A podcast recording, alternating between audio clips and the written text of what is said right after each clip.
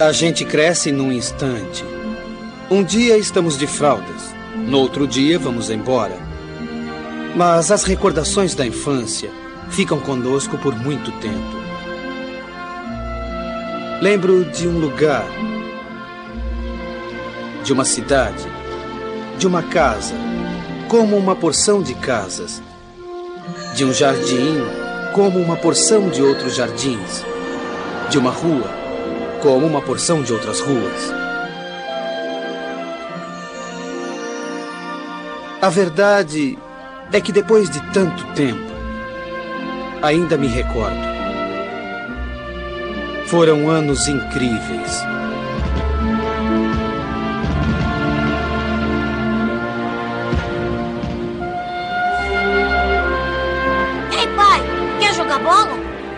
Já vou, filho.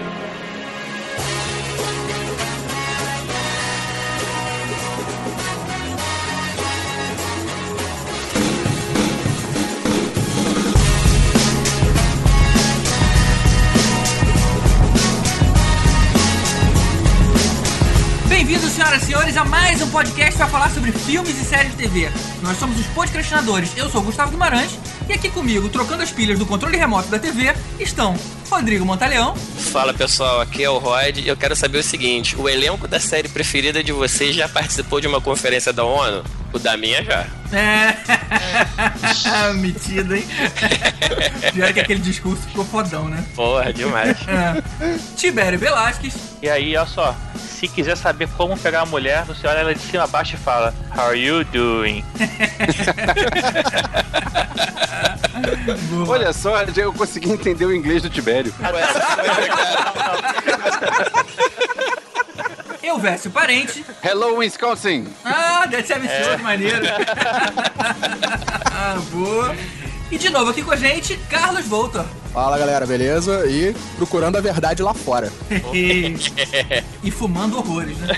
Acabei de me tocar que hoje em dia essa série seria proibida, né? Você não pode mais estar fumando na televisão nos Estados Unidos. É, bem provável. Eles iam Mas não matar sei, o porque ele é um vilão. Então, Ele como é ele não é um mocinho, Não, não pode. Não pode mais ter ninguém tragando um Cigarro na televisão. TV. É que nem Na aqui que você não aberta. pode mais beber é, cerveja. Você não pode tragar cigarro. Mas será que não, não, não teria algum estúdio mais alternativo pra fazer isso? Será? é, eu acho que a TV aberta americana não pode. Se fosse numa TV pago, tipo HBO, Showtime, ou Stars, poderia. Já na TV aberta, eu acho que é proibido. É, eu inclusive não tenho o. certeza. Tanto é que teve um episódio de Walking Dead recente que o Daryl fuma um cigarro, que inclusive era a mesma marca do cigarro que o canceroso fumava, o Morley's. Ah, sim, fizeram Ah. a referência. Fizeram Ah, uma então referência. E mostra ele fumando amarradão na cara dura. Então. E faz sentido, né, cara? A TV é paga, você aparece mulher pelada o tempo todo. Aí pode aparecer no frontal, mas não pode aparecer o cara fumando. Não faz sentido, né? É, TV paga pode tudo. A TV não paga americana já vale muito mais do que a nossa TV paga pode. É verdade, é verdade. Bom, vamos falar hoje sobre as séries de TV que mais nos marcaram. A gente fez uma lista com as séries que nos marcaram, tanto positivamente quanto negativamente. Mas nesse programa a gente vai falar só sobre o que foi significantemente bom nas nossas vidas. E aí, se você gostar do formato e quiser ouvir também o que foi marcante negativamente, manda um e-mail pra gente que a gente faz o episódio só pra jogar pedra. E aí, será que você vai concordar com as nossas escolhas e motivos? Descubra então logo depois dos e-mails.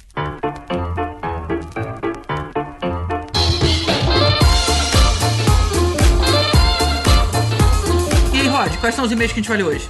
Então a gente tem um e-mail aqui do Felipe Martins e a gente tem outros dois comentários que veio pelo nosso nossa página no Abacaxi Voador, do Marcelo e do Maurício, né? Vamos começar pelos comentários que são mais curtinhos. É, a gente tem o Marcelo aqui, designer de São Paulo. Ele fala que adorou o podcast, né? Elogiou aqui. E ele bota uma curiosidade que realmente a gente não citou, eu pelo menos nem sabia também, que na verdade o Mickey do Rock, é, o Burgess Meredith, o ator, ele foi o pinguim do seriado do Batman dos anos 60. Pois é, cara, quando eu li isso, eu tive que dar uma conferida. Fui lá no YouTube e realmente é ele. Tipo assim, é engraçado, né? A gente viu o cara velhinho, o Mickey, pra quem não lembra, era o treinador do rock. E, cara, de repente você volta e, e é o rosto que a gente lembra do, do Batman dos anos 70. É, e é engraçado que assim, nenhum de nós tinha essa informação, ou pelo menos se ligou, né? Pô. E foi bem interessante, assim, eu não fazia realmente a menor, Menor ideia, ideia. A menor ideia. Inclusive, mesmo sabendo, eu levei um tempinho assim, caramba, ele mesmo? Puta, é ele mesmo, sabe? Então, assim, não foi imediato. Foi cair, da- cair a ficha. né? É. Maneiro, Legal, essa foi o pessoal legal. tá em cima aí. Tá ligado. E o outro foi o do Maurício Salles, esse aí já é figurinha conhecida aí, É, nossa. um dos primeiros ouvintes nossos, né? Pois é. É, ele mandou aqui falando que elogiando também, que gostou do, do episódio e que ele comentou que ele só tinha visto o Rock 4 de todos eles na TV e tinha gostado. Queria até dar, dar uma sacaneada e falar: ó, o GG não sabe de nada, o Rock 4 é mó filmão. Concordo com você, hein, Maurício, Vale também lembrar que o Maurício, ele é de 92, né? Porque a assinatura dele, o e-mail acaba com 92. Isso dá 22 anos. Ou seja, ele é um cara novo. Ainda tem uma estrada aí pela frente. Mas não tem importância não, Maurício. A gente tá aqui pra te ajudar. A gente tá aqui pra te orientar. Ah, e orientou, né? Porque ele termina a mensagem dele falando que agora ele, ele ficou animado em ver os outros que ele não viu, e principalmente o 3. Principalmente o 3 não, cara. Não, não, você entendeu tudo errado. tem que ver o 1, o 6 principalmente, e os outros vão na rebarba. Pois é, mas ele, acho que ele focou no 3 que a gente falou muito lá do. Do Mr. T, né? Do, Mr. T. É, pois é, aí ele ficou com a impressão de que esse é o, é o filme pra ser visto, né? Então. É, não, não. Faz aquele exercício que eu sugeri, cara. Veja todos na sequência aí pra você aprender a dar os diferentes valores que cada filme tem. Esse aí, mas não vamos deixar o GG falar mal de Rock 4, não. Isso aí, Maurício. E o outro e-mail é do Felipe Martins, e ele diz o seguinte: Caros podcasters, eu gosto muito do podcast de vocês, vocês aí fazendo um resumo, né? Ele diz que a gente dá uma pesquisada antes, que é muito bacana, né? E muito legal. Mas no último podcast achei um erro de informação. Achei estranho quando eu vi que o Stallone era o único cara vivo que tinha sido indicado aos Oscars de ator e roteirista no mesmo ano. E fui procurar as informações sobre isso. Só pesquisei depois de Rock, na década de 70 pra cá. Foram indicados ao Oscar de ator e roteirista no mesmo ano. Woody Allen por Annie Hall em 1978. Em 82 veio Warren Beatty por Reds. E em 96 foi Emma Thompson por Razão e Sensibilidade. É, então, tá vendo? Então, do, o Stallone, é, a gente comentou, foi só até aquele ano, né? Dali pra frente já teve outros casos, né? Pois é, cara, na verdade foi até eu que atestei. É, eu tinha isso na minha cabeça. Logicamente que eu não tenho todas as premiações de cabeça, mas pra mim esse era um recorde ainda dele. É um recorde incomum de ser batido hoje em dia. Mandou bem, mandou bem. Obrigado, Felipe. A gente fala besteira assim o tempo inteiro aqui, então pode corrigir sempre que precisar. E não fiquem tímidos, não. Vocês podem escrever também, se quiser falar de qualquer outra coisa, com informação adicional, não precisa ser só correção ou elogio, não. Estamos aí pra receber os e-mails. É, e ele termina o e-mail aqui com uma informação também bem interessante do George Clooney. É, que em dois anos diferentes ele concorreu ao Oscar de ator e roteirista também, só que nesse caso por filmes diferentes. É uma situação curiosa. É né? verdade, né? Em 2006 ele foi roteirista em Boa Noite, Boa Sorte e ator em Siriana. Que filme é esse, cara? É aquele filme do petróleo lá, da indústria do petróleo. Ah, tá, é. Sei, ponto, não lembrava que esse nome não. E em 2012, o mesmo George Clooney foi roteirista em Tudo Pelo Poder e ator em Os Descendentes. Maneiro, né, cara? Pois é, o cara é mais competente do que a gente imagina. Não é? Cara. Eu nem sabia que ele, tá, que ele tava escrevendo o roteiro. Ou só, não só teve mais, como ainda um cara ainda, ainda teve premiação dupla, né? O bicampeão é. nessa parada. Isso aí. Não, ele termina aí dizendo continue com o bom trabalho. E a gente aqui agradece aí pelos e-mails que a gente tem recebido, pelos tweets, pelos comentários lá no Abacaxivador. E você também pode escrever pra gente no podcastinadores.gmail.com ou lá no facebook.com barra podcastinadores. Beleza, então, gente. Vamos seguindo então com o episódio sobre as séries que mais nos marcaram.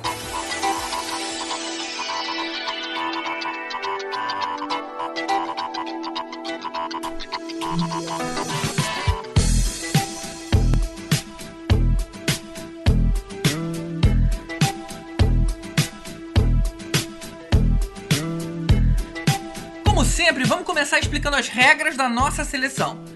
Não são as séries que a gente considera as melhores de todas, não. São as séries que mais nos marcou e aí sim vem na sequência o motivo pra isso. Vamos começar então com Elvis primeiro?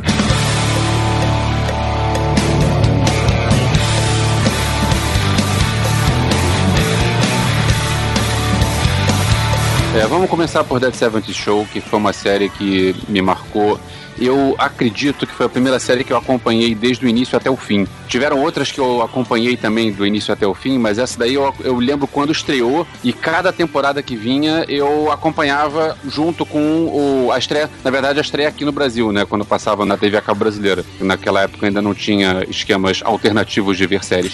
Pelo menos eu não conhecia os esquemas alternativos. Você tá falando do, daquele serviço de streaming, né? Com certeza, que é pago, né? Isso, Ah, tá. Pois Não, é. Só pra confirmar. Pô, mas então você viu tudo, cara. Que legal. Eu, Vi, eu, vi. eu gostava muito dessa série, mas tem uma hora que enche o saco, aí eu acabei parando. Eu vi até a última temporada que foi a temporada ruim. Ô Elvis, mas por que, que ela te marcou então, cara? Bom, primeiro que eu gosto dos anos 70. Eu gosto dessa ambientação de rock and roll anos 70, que é a cara da série. E eu acho os personagens bem construídos. É, vários dos atores estão aí até hoje em dia e alguns até viraram grandes nomes em Hollywood, Uhum. como Ashton Kutcher e a Mila Kunis. E o Topper Grace, né? Ah, o Topper Grace tá. Topper Grace também. Aí, aí é que tá. O, To- o Topper Grace, ele hoje em dia é um nome legal. Só que se for comparar com Ashton Kutcher e com a Mila Kunis, ele não, não é tanto assim. Eu não compararia com Ashton Kutcher. Eu acho que Mila Kunis e Topper Grace estão mais ou menos ali, né? Ah, Não, não, então tão não. mesmo, gente. Mesmo. Sério, cara? A Mila É. Kunis tá tão destaque assim, né? Tá, tá. Ela tá Agora no, o- no próximo blockbuster de ficção científica aí do início do ano que vem, tá, ela é a protagonista, o Isso. Júpiter Ascending. A gente pode falar também do Kurt Will Smith, né? Que era o Head Foreman. É o E a Laura Prepon, A Laura Cara, Prepon, que tá hoje no Orange is the New Black. O Vilmer Valderrama, que era o Fez, ele tá no From Dust Till Dawn. E o Danny Masterson, que era um dos meus personagens favoritos, que é o Hyde, sumiu. O cara é o único do, do elenco que Ele tava sumiu. numa série eh, Manly, Man Thing. Pois é, aí é que tá. Essa Tava numa Job. série, fez um filme e... eu- Pois é, aí você compara Cara. com Mila Kunis e Ashton Kutcher e é, ele sumiu. É, não, que- com qualquer da série comparado com a, a Mila Kunis e o Ashton Kutcher, É. entraram pro esquecimento. É. Eu sei responder porque você marcou essa série, cara. Cada Laura Prepon que era ruiva, cara. Agora. Laura Prepon era ruiva, pois é. Ah, Aí lá, é. pro fim, lá pro fim da série, ela pintou o cabelo de louro e foi- foi uma Ah. decepção. É, ela já tinha, ela sai até cedo, acho que na penúltima temporada ela saiu, não foi? Não, ela não saiu, não. Quem Quem saiu saíram foram os dois principais. É. O- Ela e o Topher Grace. Não, Não. foi o Topher Grace e o Ashton Kutcher. É, o Kelso saiu, ele foi fazer sucesso lá, tava namorando a Demi Moore e tal. Aí. Pois é, os dois começaram a fazer carreira no cinema e pensaram, ah, vou largar essa série. E aí era pra ter acabado a série, em vez de acabar, eles resolveram insistir. Agora, Elvis, você falou que o, o Fez, ele fez é, Drink no Inferno, é isso mesmo? É, ele A tava série. no, na a série, não o Pô, filme. eu assisto a série e não reconheci, não, cara. Eu vou olhar direito, então. Ele é o contato lá do, dos Ah, caras. O tal do Carlos? Olha! O Carlos, pois é. Que maneiro é ele, é? Bacana, maneiro, maneiro. E você sabia que o cara que desapareceu, que era o que você gostava, qual era o nome dele? Era, era o. Danny Masterson, Não, o nome do. Steven Hyde. É o Steve, é. Depois que a série acabou, ele adotou aquele visual de costeleta porque ninguém reconhecia o cara na rua. Ele ficava forçando. E ele ficava andando com camiseta Dead 70 Shows, sabe? Ninguém falava com ele. Tadinho. Agora, o, curiosidade, vocês sabem é, de onde é que vem o nome Fez? É uma sigla, né? Tem num dos primeiros episódios, é uma sigla, é o Foreign Exchange Student. Acho que é o primeiro episódio que ele vai se apresentar, aí ele vai falar o nome dele, toca o sinal da escola, faz e ninguém ouve, e ninguém entende o nome dele e passou a chamar ele de Fez. Eu só não entendi por que, que o Fez é, nome virou com Z se era Foreign Exchange Student. É meio gíria essa coisa de passar o S É. pro Z. E soa melhor, né? Porque senão vai ficar fez. Uma Mas- coisa legal que eu já acompanhava na época, porque a série passava na TV a cabo e eu gravava os episódios pra rever depois. Eu gravava em VHS, olha só que coisa vintage. e aí eu eh, achei um site que eu, aliás, acompanho até hoje, que é o que tinha ah, os episódios, todos eles, a sinopse dos episódios e os nomes dos episódios, porque não tinha na TV a cabo os nomes. Foram oito temporadas. As quatro primeiras temporadas têm nomes aleatórios. A partir da quinta temporada, todo episódio, o nome de uma música de uma certa banda. Então a quinta temporada são nomes de músicas do Led Zeppelin, a sexta temporada são nomes de músicas do The Who. Mas a história tem alguma coisa a ver com a música? É alguma Toca coisa assim. Não, não toca a música não. Eles pegaram o nome e fazem um troço assim, às vezes mais ou menos. Tipo, tem uma música que ele- eles vão pra Califórnia e é Going to California, a música do, do Led Zeppelin. O episódio não é inspirado no- Na na música. Os nomes eram. Aí tinha É a só quinta uma temporada Led referência. Zeppelin, pois é, referência. A sexta temporada The Who, a sétima temporada o Rolling Stones e a oitava temporada temporada ao Queen. Maneiro. Maneiro. Chegou a oitava temporada, né? Chegou a oitava temporada. A oitava temporada é que não episódios, funcionou. Os caras resolveram sair fora e inventaram um personagem novo pra colocar lá, mas aí não tinha mais a Não tinha mais o dinâmica apelo. que E eles ainda tentaram fazer uns spin-offs, né? Eles tentaram criar um That's 80 show. É Caraca, verdade. que é horrível. Eu gostei né, do cara? Dead End Show. Eu gostei, apesar de não, não ser tão bom. Só, teve uma temporada, né? É, só. Só. teve uma temporada. E o interessante do Dead Seventh Show é que ele começa a série, a primeira temporada se passa acho que em 77, né? É 70, 77 ou 78. Isso é um, é um negócio que É, eu- porque eles vão na, na, na premiere do Guerra nas Estrelas, Que maneiro. na primeira temporada. Mostra Cara. eles indo na estreia do Guerra nas Estrelas. Tem um episódio que o Eric Foreman sai pra defender a casa, que houve um barulho assim, como se fosse um bandido em casa, ele sai com um sabre de luz, assim. Ele era. Tem isso ele no era Big fã Bang de- Theory, né? Ele era fã de Guerra nas Estrelas e colecionava os bonecos e o pai dele sacaneava dizendo que você coleciona bonecas. Boneca. Isso era muito bom, cara. Não, o O pai. pai a- dele é um dos personagens mais fodas da série, né? O- Sim, o- muito o bom, Red. muito- Não, não só o As pai, os adultos dele. também eram legais, porque eu tinha o vizinho, que era aquele coroa tosco dos anos 70. É. Ah, sim, tinha a uma- mulher que tinha gostosa, uma mulher que era a gostosona. Tanya É, Roberts. A Tanya Roberts, pois é. Não sei se vocês Assim, lembram quem é a Tanya Roberts, né? Que ela fazia aquela. Ela foi a Shana. Isso. Opa. É, a Mulher da Floresta. Como é que era o título em português? Era Rainha da Shana, Selva? a Rainha da Selva. É Xana? Shana? Era Xena ou Xena? China. China. China is a punk rocker, mas isso é, isso é outra coisa. Whatever. Cara, e vocês estão falando no Red Forman? Tô lembrando aqui que ele era o vilão do Robocop, né? Sim, ele era o vilão Sim, do sim. Robocop. Era Maneiro, o né? Clarice Bodicker. E teve uma Ah. mudança de personagem, né? A, já, de atriz da irmã A do do- do- a Laurie, né? Ela muda de atriz, era a Lisa Robin. É, isso porque ela entrou numa rehab, né, cara? Ela começou a se Pô, drogar mulher- horrores e aí morreu. É. Tu viu as imagens dela, cara? Vi. Ela, ela tava muito mal, cara. Bizarro. Outro motivo porque essa série é uma das minhas favoritas de todos os tempos, eu lembro que o episódio começou e a trilha de fundo que tava tocando era Emerson Lake and Palmer. Quando é que você vai ver uma sitcom americana que vai estar tocando Emerson and Palmer? E aí todos devem estar se perguntando o que que será Emerson and Palmer? Pois é. Não, aí, cara. porque, por isso que eu digo que é uma série favorita. Mas você sabia, cara, que grande parte do sucesso dessa série, ele pegava tanto a galera mais velha quanto a galera mais nova. O pessoal mais velho gostava de, tipo assim, se reconhecer mesmo. Olha que legal, eu usava isso nos anos 70, sabe? Isso era uma parada maneira de lembrar. E a galera mais nova começou a perceber que os jovens daquela época, que eram os pais dela, eram iguais a eles. né? Tipo assim, você percebe, cara, jovem é tudo igual, não importa a época. Isso que acabou fazendo o sucesso tão forte dessa série. You didn't actually think that was gonna work, did you? No, but I'm a virgin and it's driving me crazy. but that's not your fault. No, wait, yes, it is. Tinha gente É. que pensava assim, ih, eu usava isso naquela hora que eles estavam em círculo, assim, conversando. Aquela- esse, esse momento é um dos momentos mais legais que tinha. É, porque, sim, assim, pra quem não viu, eles é, era um momento que eles estariam, entre aspas, fumando maconha. Então, é como se fosse uma mesa com quatro lugares e a câmera é o, o centro da mesa. Então, eles estão doidões, aí a câmera vai pra um, aí depois vai pro outro, aí volta e fica passando por eles. Virou característica dos episódios e às vezes eles usavam isso em outras ocasiões que não seria fumando maconha. Aí teve uma vez que o Fez foi passar uma noite com as meninas e aí elas fizeram isso um momento de meninas falando e aí o quarto era um ursinho de pelúcia que passava a câmera pelo ursinho e aí voltava pros personagens. Eu lembro de um episódio que os adultos, eles acharam o, Isso, aquele isso. brownie batizado e eles reagiram da mesma forma. bom, cara. Muito bom, O- né? Aliás, é, não mostrava eles fumando maconha, claro, né? Não sei sitcom não pode, mas é, mostra a primeira vez que o Forman fuma e ele vai falar com o pai dele e o cenário atrás tá todo balançando. É, ele fica querendo tocar na, na, camisa do pai. E, e falando nisso, um dos personagens secundários mais legais era, era interpretado pelo Tommy Chong, que era Ah, do o Chong. Chong. É o chefe da loja de Chefe disco lá. rádio. E o Isso. cara completamente doidão. Ele era um personagem de pequena participação e depois ele vira recorrente da série. Porque ele era um personagem muito bom. Sim, ele é a cara dos anos 70, né? Sim. E engraçado que não chamaram o Tite pra participar, né? É porque o Tite tava fazendo o drink no inferno lá com Pussy, Pussy, Pussy. Wet pussy, dry pussy, cold pussy, hot pussy. Agora, se, alguém não sabe quem é o Fez, você imagina o Raj do The Big Bang Theory. É, é o mesmo personagem. Era, era né, Não, não, ele era mais, afemi é, não, mais afeminado, não sei se dá pra ser mais afeminado. Não, que o- Não, é igual, é igual, cara. É, acho que eles são igualmente afeminados. É, é mais ou menos o mesmo personagem, só que um é mais nerd e o outro não. Era só da etnia, que um era o mexicano nos anos 70 e o Raj é o indiano nos dias atuais. Mas na verdade ele não era mexicano, ele era um latino-americano que não dizia qual era o país. Inclusive, É. um dos episódios teve uma piada sobre isso. Tem o irmão dele de criação que vem, e aí vão pensar que o outro cara é igual o Fez. E era um cara com sotaque britânico. Era um cara branco com sotaque britânico. Ué, mas como é que ele é tão diferente? É porque ele é do outro lado da ilha. e eu lembro que teve uma, uma frase que o, o Fez falou, em algum episódio disso, eu não vou lembrar qual de jeito nenhum, que ele fala, from wherever the hell country I come from. Assim, ninguém sabia qual era o país dele. Agora tem uma ligação muito forte com o nosso país, essa série, que um dos criadores, o nome dele é Mark Brasil.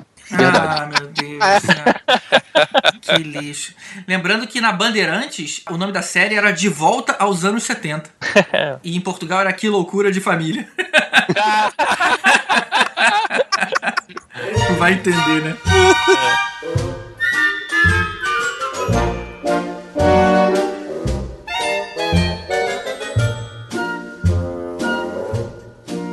Pô, então, aproveitando já que você falou que o nome da série em Portugal era Que Loucura de Família, então eu vou falar da minha, um- uma das preferidas, que aqui no Brasil ela foi traduzida como Um Amor de Família, que era a Married with Children, né, em, inglês. Que ficou 10 anos, né? De 87 a 97. E Isso, a série durou 10 anos nos Estados Unidos, né? E tem é, o personagem aí que é inesquecível, né? Que era o Al Band, que era interpretado pelo Ed O'Neill, que hoje faz o Mother Family, né? Ele é o.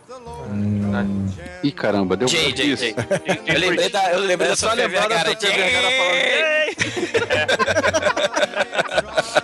Jay Preacher. Essa série me marcou por causa da Christina Applegate. Esse é um dos motivos, né?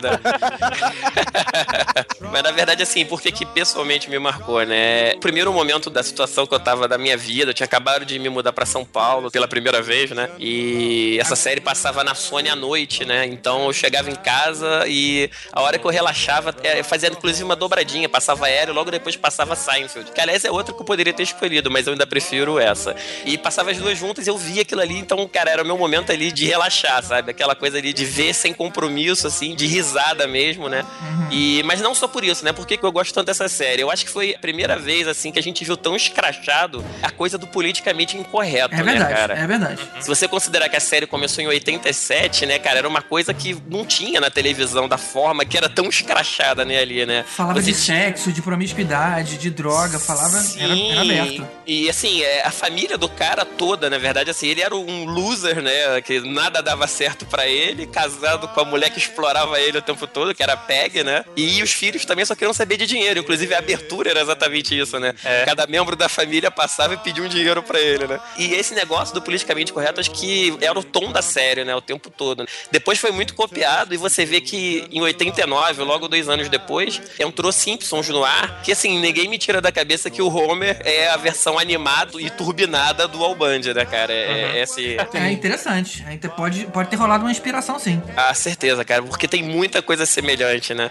Mas a série, assim, o elenco era muito bom, né? A gente falou aí da Christina Applegate, a Peg, né, que era a, a mulher do Al Bundy, né, que também era putz, Que é a excelente. Kate Segal. A Kate Seagal, exatamente. E ela tinha uma aparência meio exótica, né, cara? Ela tinha aquele visual meio anos 60, uma estranhíssimo, né? É, ela usava É aquele aquela coisa daquele cabelão, cabelo né? em pé, É, roupa de colante. com hairspray.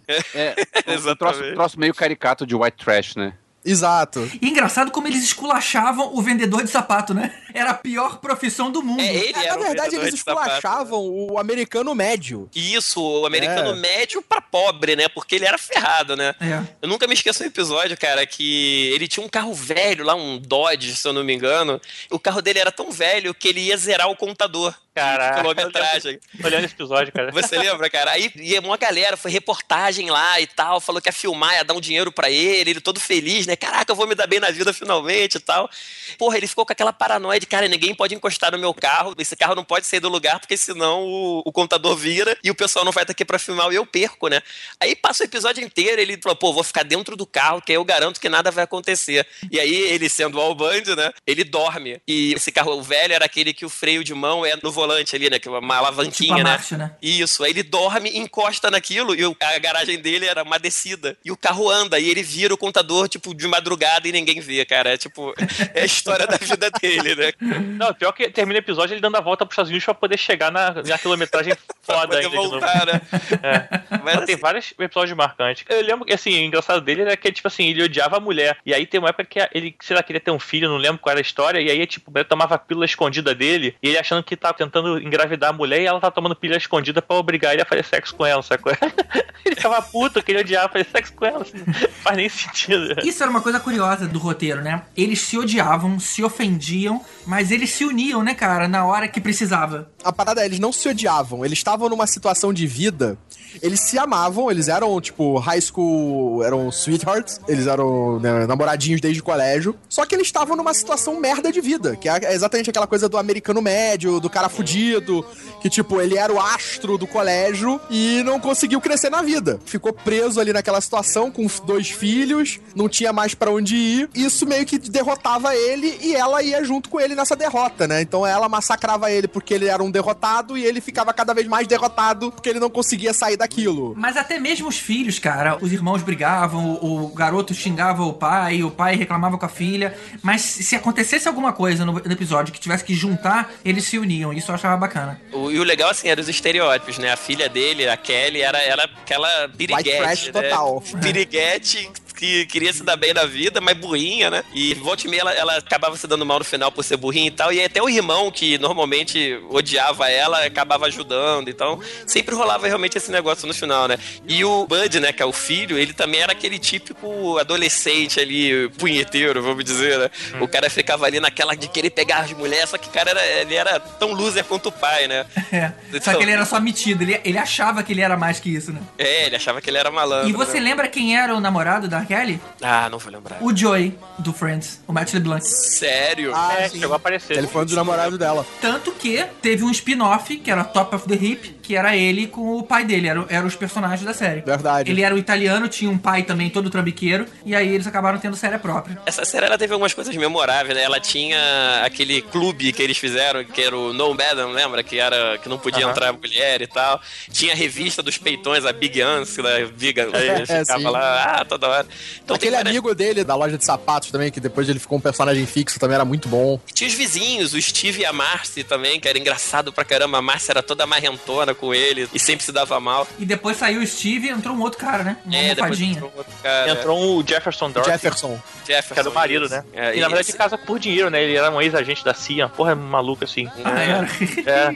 E aí teve uma coisa que foi copiada agora no Big Bang, que é a a mãe da Peg. Não sei se você lembra, mas a mãe da Peg nunca apareceu na série, era só a voz. Era tipo a mãe do Howard no do Ah. Ficava só a voz, a gente nunca viu. Chegou a mostrar uma vez que assim, tipo a porta abrindo, mas a gente nunca via quem era. O Albandi sempre falava que ela não podia descer do quarto porque ela era muito gorda, né? Então ela nunca apareceu na série por causa disso. Ué, ela mas mas assim, ela não morava na casa com eles. morava, ela ficava no quarto de cima. Não, não, ela, ela chegou lá alguma época, né? Chegou a morar um período, mas não era Olha. direto, não. É. Ela disso, ficava não. no quarto de cima, só que ela nunca parecia que, que ela não conseguia sair da cama, né? Porque ela era muito gorda, né?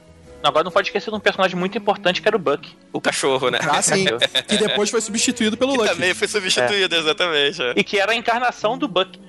É, é verdade. E que pedia dinheiro também, né? No, no- ele, ele, daí ele ganhava dinheiro também. Né?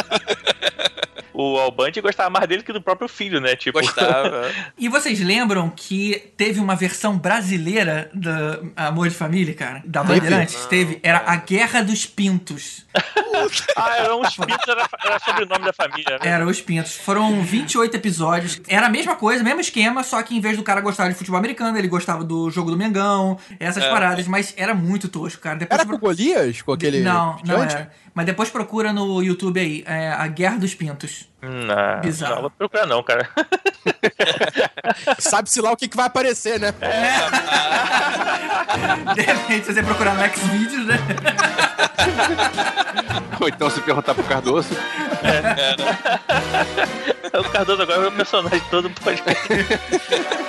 O Elvis tá traumatizado com os links dele.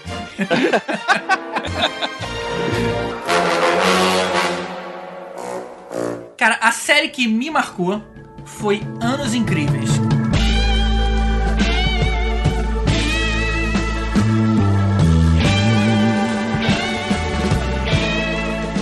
original era Wonder Years.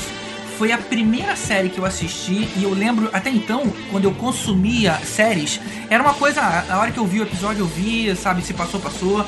Esse realmente me pegou. Tipo assim, eu me programava pra ver aquilo. E também foi a primeira série que eu assisti que era focada em drama. Até então, assistia série de ação, série de comédia, esses sitcoms que a gente estava acostumado. Mas quando veio Anos Incríveis, e aí você via a vida lá do Kevin Arnold, ela é disfarçada de uma comédia, mas ela é um drama muito forte. Eu programei a minha vida pra jamais perder um episódio, ou seja, as minhas aulas extracurriculares não passavam em, em momentos onde passava o episódio na TV Cultura. Depois ainda passou na, no Multishow que eu consegui acompanhar de uma forma mais fácil. Mas, ou seja, foi a série assim que mudou a minha forma de ver série daí pra frente. E eu acho que Wonder Years tinha de muito maneiro, que também foi uma das séries também que me marcou. Era coisa da- do peso que ela tinha na história que ela contava, né? Porque ela mostrava não só a história do, do jovem Kevin Arnold, como ele mostrava isso envolvendo toda uma época, né? O final dos anos 60, início dos anos 70, as crises das guerras, né? A, tentativa da liberdade civil americana. Pô, né? aparecia referências à guerra do Vietnã, cara. Ter o irmão. Sim. O, o irmão da Winnie morre, acho que foi logo nos primeiros episódios. Ele morre, cara. Ele morre na guerra. A irmã do, do Kevin era uma hippie que eh, sai de casa pra ir protestar contra a guerra. Isso, isso. E aí, cara, eu ficava, a gente também, sempre quando via Guerra do Vietnã, via Rambo, por exemplo. Ah, vão matar esses caras. Mas na hora que você vê numa série de televisão o cara vindo traumatizado e era um cara como qualquer outro, não era um herói, sabe? Não era um, um- um ex-policial. Não, era um garoto. Era muito marcante isso. Muito forte. Eu até lembro desse episódio do irmão da Winnie, que ela vai falar com o Kevin, né? Porque, tipo, ninguém sabia. E ela, tipo, você via o sofrimento dela em relação a isso e ao fato de ela ver pessoas falando mal dos soldados, falando que os soldados eram ruins, eram errados. Então tinha sempre esse conflito. E criticando Quero- o governo, né, cara? Criticando a decisão americana de levar todo mundo pra guerra. É, só que até acho que mais que isso. Porque a crítica da sociedade americana, pelo menos de parte dela contra a guerra, se refletiu diretamente contra os soldados. Então, esses soldados que morriam ou que, quando voltavam, sofriam o preconceito por terem lutado na guerra. Isso é maneiro, maneiro. É É, verdade, e, cara. e a série passou isso em vários momentos, com essa relação dele, relação até do irmão, que teve uma época que ele quase foi se alistar, né? O irmão mais velho do Kevin. Aham, aham. Quando ele vai sair do colégio, tem o alistamento, e o pai consegue impedir ele de se alistar. O pai era bem é, nacionalista, né, cara? Assim, ele também tinha participado de guerra, então ele achava que aquilo ali era válido pra caramba. E tinha uma discussão, inclusive, em casa com a própria filha, né? Que era Sim. contra, né? E é o que leva ao afastamento dela e ela até sair de casa. Que ela, eu não lembro em que temporada que ela sai, mas ela. Ela vai pra faculdade, né? Eles vão atrás dela na faculdade, ver como é que ela tá lá. Tem, um, tem várias paradas assim.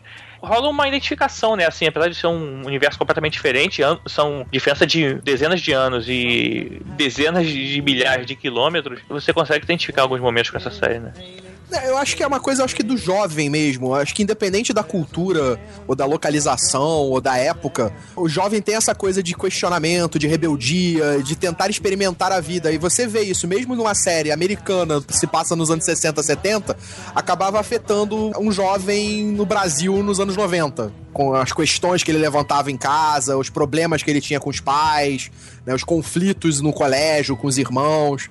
Né? A série ela, ela, ela era realmente profunda nesses tópicos, né? Ela é uma coisa tipo John Hughes da televisão. É, mas o principal é que não era só uma série que mostrava um drama de um adolescente.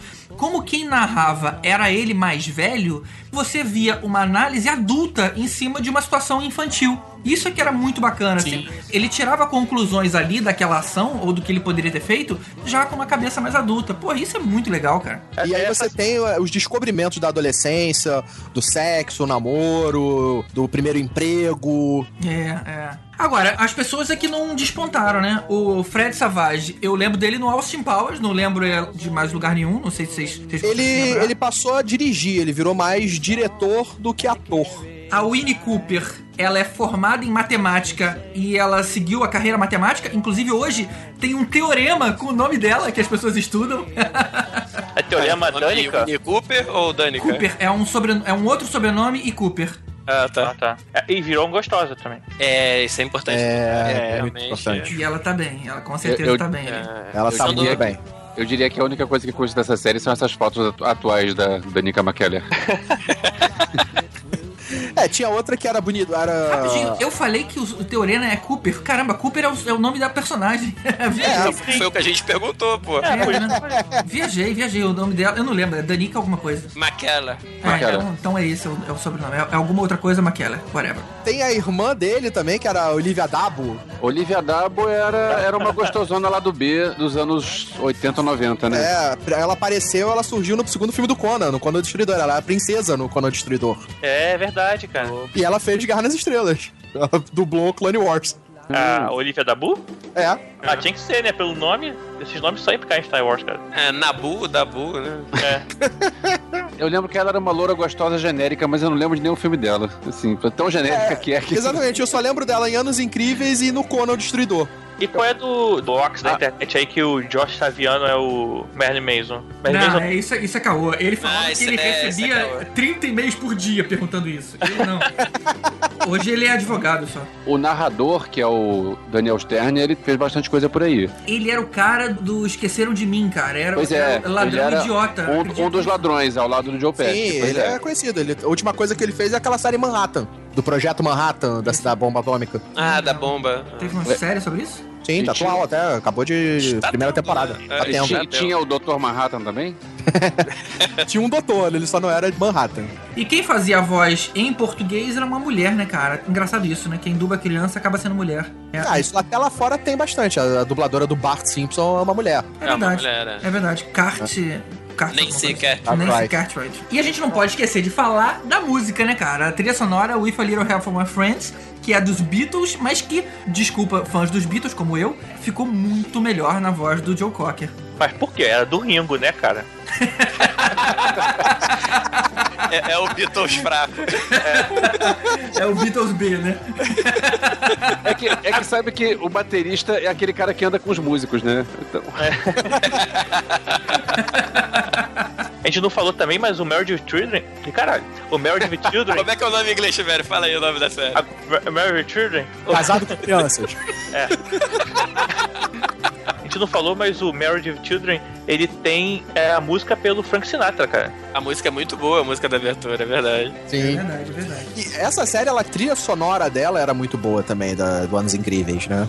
Que era exatamente, eram as músicas que faziam sucesso no período, nos anos E- 60, e 70. Justamente por isso, a gente não tem até hoje um box da série. Porque o estúdio não conseguiu localizar todos os donos dos direitos autorais de tantas músicas daquela época. Tem gente que eles não mais- nem mais de quem é, de tanta gente desconhecida. E aí agora, só esse ano, o estúdio resolveu mudar as músicas originais que eles não conseguiram achar os direitos. Então, ou seja, eles já estão fazendo o box e deve sair aí, sei lá, talvez no início do ano que vem. Ah, Mas, sacanagem. é, mas com as músicas mudadas, porque eles não conseguiram localizar as pessoas. Caraca. Aquelas músicas de final de episódio eram sempre legais. Eu tô vendo aqui, teve duas participações, teve várias participações na série, né, de, de outras pessoas, mas duas especiais aqui chamam a atenção. A Juliette Lewis participou, ele era a namoradinha do Wayne na série, é, e o David Schwimmer, lá É, do, do Friends Ross. também, o É. Ross, né, ele também era, ele era namorado da Karen, né. E ele era um bad boy, né? É engraçado mesmo. Tem É, que é com ele que ela boy. foge, é verdade. É. Ah, a série foi realmente muito boa e marcou aquela época. E É. ganhou o Emmy de melhor série de comédia e o Globo de Ouro. Bom.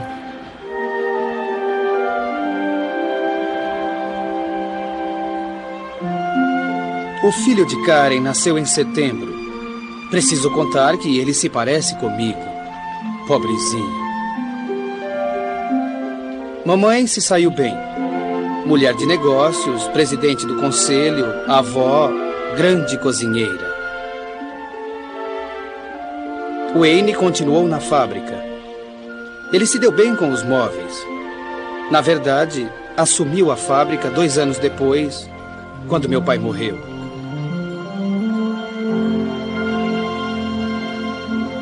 Winnie partiu no verão seguinte para estudar História da Arte em Paris. Mas não nos esquecemos da nossa promessa. Nós nos escrevemos uma vez por semana durante oito anos. Fui esperá-la quando voltou para casa, com a minha mulher e meu primeiro filho de oito meses.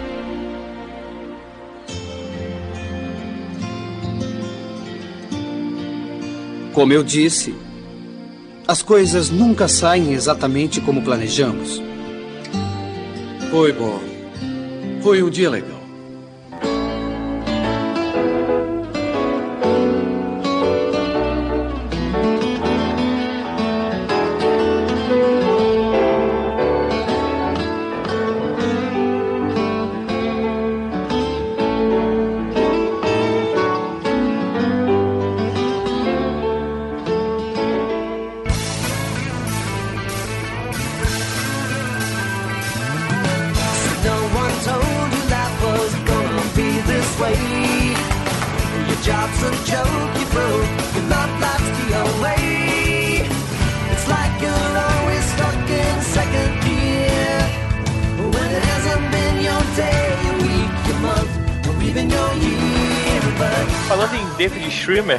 Falando em Emmy, a minha série marcante vai ser Friends. Que ganhou cinco prêmios Emmys e que tinha o David Schwimmer como um dos principais atores. Que todos eram principais, né? Tinham seis atores principais. É, é verdade, é verdade. Os seis eram, tinham igualmente importância. Os seis foram, assim, com exceção do Joey Tribbiani, que era o Matt LeBlanc, que talvez deles ali sejam o piorzinho ali no termo de futuro na carreira. Ué, É, Não, cara. Não, não, o David Não o que a Phoebe é- faz, cara. Nada. Aí o David também. Web Therapy. do- apenas a, Jennifer Aniston. a Jennifer Aniston foi a única que Jennifer realmente Aniston. conseguiu sucesso É, é. depois de Isso, Friends. Os isso. outros todos ficaram ali no meio. Eu achei que o Chandler Isso. fosse dar uma estourada, mas sumiu de novo. Ele fez um filme com o Bruce Willis, que eu não lembro o nome Ah, agora. máfia, que- meu vizinho mafioso. É. Ele também teve uma série legal que só deu uma temporada. É, foi Que era aquela. Do Estúdio Isso. 54, ele Boa série, fez... só que só foi uma temporada. Sim, Até essa última que ele fez, Go On, também era legal. Era legal. Foi cancelada. A única que teve uma temporada assim maior dentro de uma série foi a Courtney Cox, que fez o Cougar. Isso. É, tá fazendo ainda, né? Essa é uma daquelas séries boas, mas que tem uma hora que cansa, porque é tudo a É. mesma coisa. Então eu vi, sei lá, duas temporadas e depois cansei. É, eu vi tudo. Quem tá bem, é, pelo menos na- no quesito séries assim que eu considero hoje, é o próprio Matthew LeBlanc fazendo ele mesmo numa série né? produzida Episodes, pra Inglaterra, que é o Episodes. Que é espetacular. Que é, É muito boa. bom. Cara, muito legal. É, eu já eu vi a primeira, primeira temporada e não achei tão É espetacular. mesmo, caramba, eu achei muito diferente, cara. Muito diferente Não, eu série é diferente, mas. É um humor mais britânico, né? É, eu particularmente gosto. Não tem É, eu Clark. gosto também. é. Mas eu, o Friends foi uma série que durou 10 temporadas e fechando com chave de ouro assim, com cada um recebendo um milhão por episódio. E isso foi E- porque eles seis se uniram, né? É. A ideia é se quem não quisesse trabalhar por menos, eles iam mandar embora. Só que aí, como todos eles se uniram, fizeram meio que a, Um motim, se né? juntaram pra pedir esse salário, né? Eles acabaram tendo que ceder. É, eles diziam que o, o Ross e a Rachel, na verdade, o, a Jennifer Aniston e o David Schumer, eles eram os cabeças aí, né? Que até inclusive estavam tentando fazer um filme de Friends e tinham que começar por esses, né? Que eles que puxavam a galera, né? Eu- Filme? Será que um filme funcionaria? Ah, não sei, cara, mas É, eles. Reunion. eles- Já rolou vários boatos aí, só que não Rolou tá vários boatos, não. sim. É, mas o que eu sempre ouvi era que a, a Jennifer Aniston era que não estaria interessada hoje em É, dia em, é. em voltar. Ela Sim, não mas precisa, né? Os outros ela- cinco iam gostar, Exatamente. mas ela, É, ela tá é. em outra. Então por que eles tentavam ela, que se ela aceitasse, era a chance dos outros aceitarem era mais fácil, né? Mas até agora é Se só boato. todos corriam. Vamos fazer. Essa série aí eu também vi tudo, não é que nem o Dead Seventy Show que eu vi desde o início, porque essa daí, eu- as primeiras temporadas eu perdi e eu fui vendo em reprises depois. Eu também gostava muito, só que não me lembro exatamente quando, mas lá pela sétima, oitava temporada ficou ruim. Aí depois ela melhorou e a última temporada foi muito boa, mas não foi toda com nível bom, não. Teve uma época no Mais pra Perto do Fim que, na minha opinião, caiu a Cara, qualidade. Elvésio, teu cu. É, Eu cara. eu- fim, cara. Eu também acho, cara. Eu, eu não vi essa queda de qualidade, não. Ao contrário, é uma, uma das poucas séries que conseguiu manter ali uma Ah, qualidade boa durante esses 10 anos, cara. E, Você não. teve temporadas mais fracas umas que as outras, sim. Inclusive você teve porque temporadas teve- muito fortes, tipo a terceira temporada, que você tem lá a do We Are No Break, que são marcantes da Esse é série. muito bom. É, é. É, pô, É, teve uma época que era um monte de episódio com flashback. Aí tinha é, uma introdução e aí um monte de. ele lembrando de um monte de coisas que, que aconteceram. E aí você pensava, pô, mas essas piadas são boas, mas eu já vi essas piadas em outras temporadas. Por que, que eu tô revendo agora? É Não, porque eles não cara, têm coisa é- nova pra contar? Não. Ah, mas não acho, não. Ele sempre Não, tava com um personagem convidado também. E tem coisas, cara, que toda série grande apela, que é momento flashback, que é, sei lá, eu acho que Friends não teve isso, mas um monte de série tem que faz a- o dia da marmota de alguma coisa, É, toda vez o cara acorda de algum momento passando pela mesma coisa. Ou seja, os caras vão chutando, né? Ah, vamos inventar um, um episódio diferente. Ah, é Mas momentos coisa- flashbacks, eles trabalhavam também desde o começo. Você tem isso nas histórias de Thanksgiving que eles faziam, que eles mostravam o passado. Que Eles sempre eles já tinham- gordões, né? É, a... Eles não, a Mônica. não, a É, Mônica. É, a Mônica. Mônica, é a Mônica, é verdade. É, Eles teve um episódio essas que foi. Teve um episódio que foi um com outros seis, eh, que seriam outros se cada um deles tivesse tomado um caminho diferente. E aí Ah, o sim, Chandler sim. era, era desenhista, a Mônica era gorda. Esse episódio foi muito legal. Porque Era era, assim. É- uh, Pois é, What If?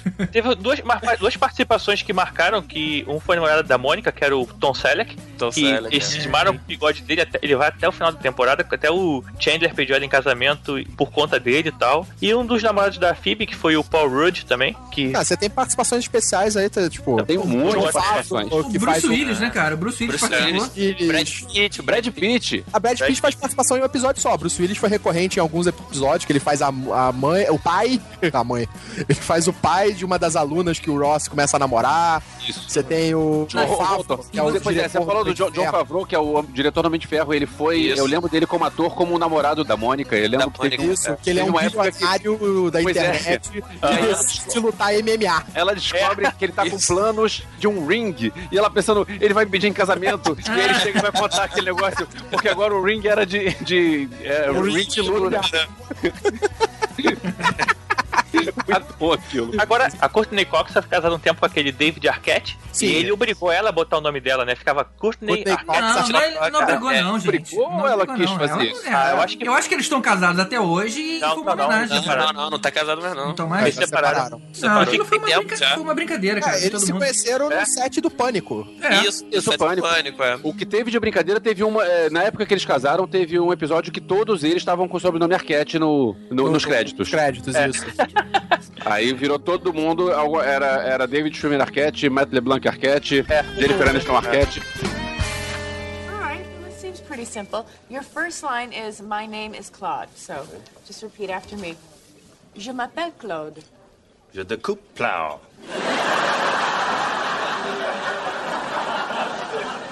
Well, let's just let's try it again. Okay. Je m'appelle Claude. Je déplie blue. Huh. It's not quite what I'm saying. Really? Sounds exactly the same to me. It does, really? Yeah, All right, let's just try it again. Okay. Really listen. got it. Je m'appelle Claude. Je te floop flee. Oh mon Dieu. Oh, des fouf. Je m'appelle Claude. Je décolle blue. No! Okay, let's try it one syllable at a time. Okay, so repeat after me. Je Je m'appelle. m'appelle. Great. Okay, faster. Je Je m'appelle. m'appelle. Je m'appelle. Me poupou. Okay, it's too hard. I can't teach you. What are you doing? I, I have to go before I put your head through a wall. No, no. Don't go. I need you. My audition is tomorrow. Je bleu blah. Me lapi. E você sabia que o roteiro inicial era pra ser só quatro amigos? O Chandler e a Phoebe eram amigos esporádicos, tipo assim, não apareciam em todos os episódios. Era tipo Gunter. Às vezes ele, ele aparece quando precisa dele. É, na verdade, o Gunter nem era pra ter uma participação recorrente, ele ia ser só mais uma pessoa ali, ele era um figurante. É. Ele acabou, tipo, caindo na graça do público e acabaram botando ele como um personagem recorrente apaixonado pela Rachel. E sabe por que, que foi ele o escolhido? Ele era só um figurante, mas o ator foi escolhido porque era o único que sabia trabalhar, mexer numa máquina de expresso. Máquina de café. É, porque ele tinha que operar lá, o cara, quem é que sabe? Ah, eu sei porque eu já fui barista. Ah, então vem você. Ah, agora, sobre a Phoebe, tem um, um crossover legal que ela tem uma irmã gêmea. A personagem Ah, tem uma irmã sim. gêmea É, que era personagem secundária do Medabout. Baltio. A E aí, Úrsula. a Úrsula. E tem uma Úrsula, época que é. a Úrsula aparece como uma atriz pornô e aí ela tá frequentando nome de mesmo. pois é. E aí estão as duas. Teve uma vez que os dois do Medabout, o É, foi a. na Ellen verdade. A Ellen Hunt e, e a amiga Paul dela. Reiser. Fran. Não, Paul Reiser não. Não, eram duas era amigas. uma amiga. É duas mulheres. Eram as duas mulheres. Era a Fran, que era a melhor amiga dela na série do Medabout. Elas duas vão no- no café e começam a falar com a Phoebe como se fosse a como se fosse Úrsula. Úrsula, isso. Só que a Úrsula, no próprio Medabout, era uma mulher completamente louca, aprontava várias merdas, e elas, ah, tá, é a Úrsula sendo Úrsula. E vão embora. O Friends, ele também foi uma das séries, assim, ficou nos top 10 de audiência dos Estados Unidos e nunca teve abaixo de 20 milhões de espectadores por É. temporada. E É isso por isso, um milhão de salário pra cada um por episódio, né? E lembrando que eles começaram a série ganhando 22 mil dólares por episódio. De 22 Caramba. mil pra 1 milhão, É, nada mal, né, cara? nada mal. Agora, Pensar que Friends- cada episódio de Friends, depois da temporada que eles acertaram isso, que eu não lembro qual era, Só cada episódio já saía do custo básico de 6 milhões.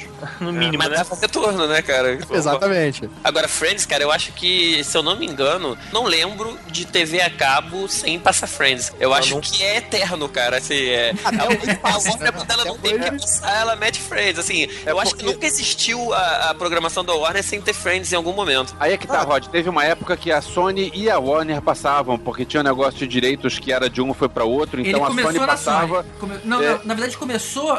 Era na Sony ou era, numa, ou era na EXN? Eu não, acho que era na, na Sony e aí a Warner passava as reprises. Então você tinha dois canais passando a mesma série. E até hoje você tem dois hoje. episódios de Friends por dia. Exato, até hoje. Até Cara, hoje. Friends é que nem o, o, o Elvis falou, que ele ele pode ser repetitivo, mas é igual Chaves, cara. Você vai ver 20 vezes e vai rir das mesmas paradas. Não, e você para pra ver todas as vezes que estiver passando. Se você fizer um zapear e estiver passando Friends, você vai parar ali. We'll now count from 1 to 5.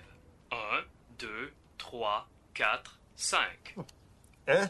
Blue, blah, flu, flank. Good job. Thank you. Hey, Hey. Joey. Listen, I feel really badly about yesterday, and I thought about it a lot. No, I was too impatient. So uh, let's try it again. Oh no, that's okay. I don't. I don't need your help. I worked on it myself, and I got to say, I am pretty good. Really? Can I hear some of it? Sure, sure. Okay. blé de la blé de blue blah blé. See? You're, you're not. You're again. You're, you're not speaking French. Vocês sabem quem era pra ser a Rachel? A tia Leone. Nossa, cara. A Ellen DeGeneres era pra ser a Phoebes e a Gianni Garofalo era pra ser a Mônica. Olha só como é que tá diferente, né? Pô, vou te falar que a outra a série. Ellie como Phoebe ia ficar maneiro, hein, cara. Ah, até a Tia Leone, talvez, como Rachel, funcionasse. Não sei.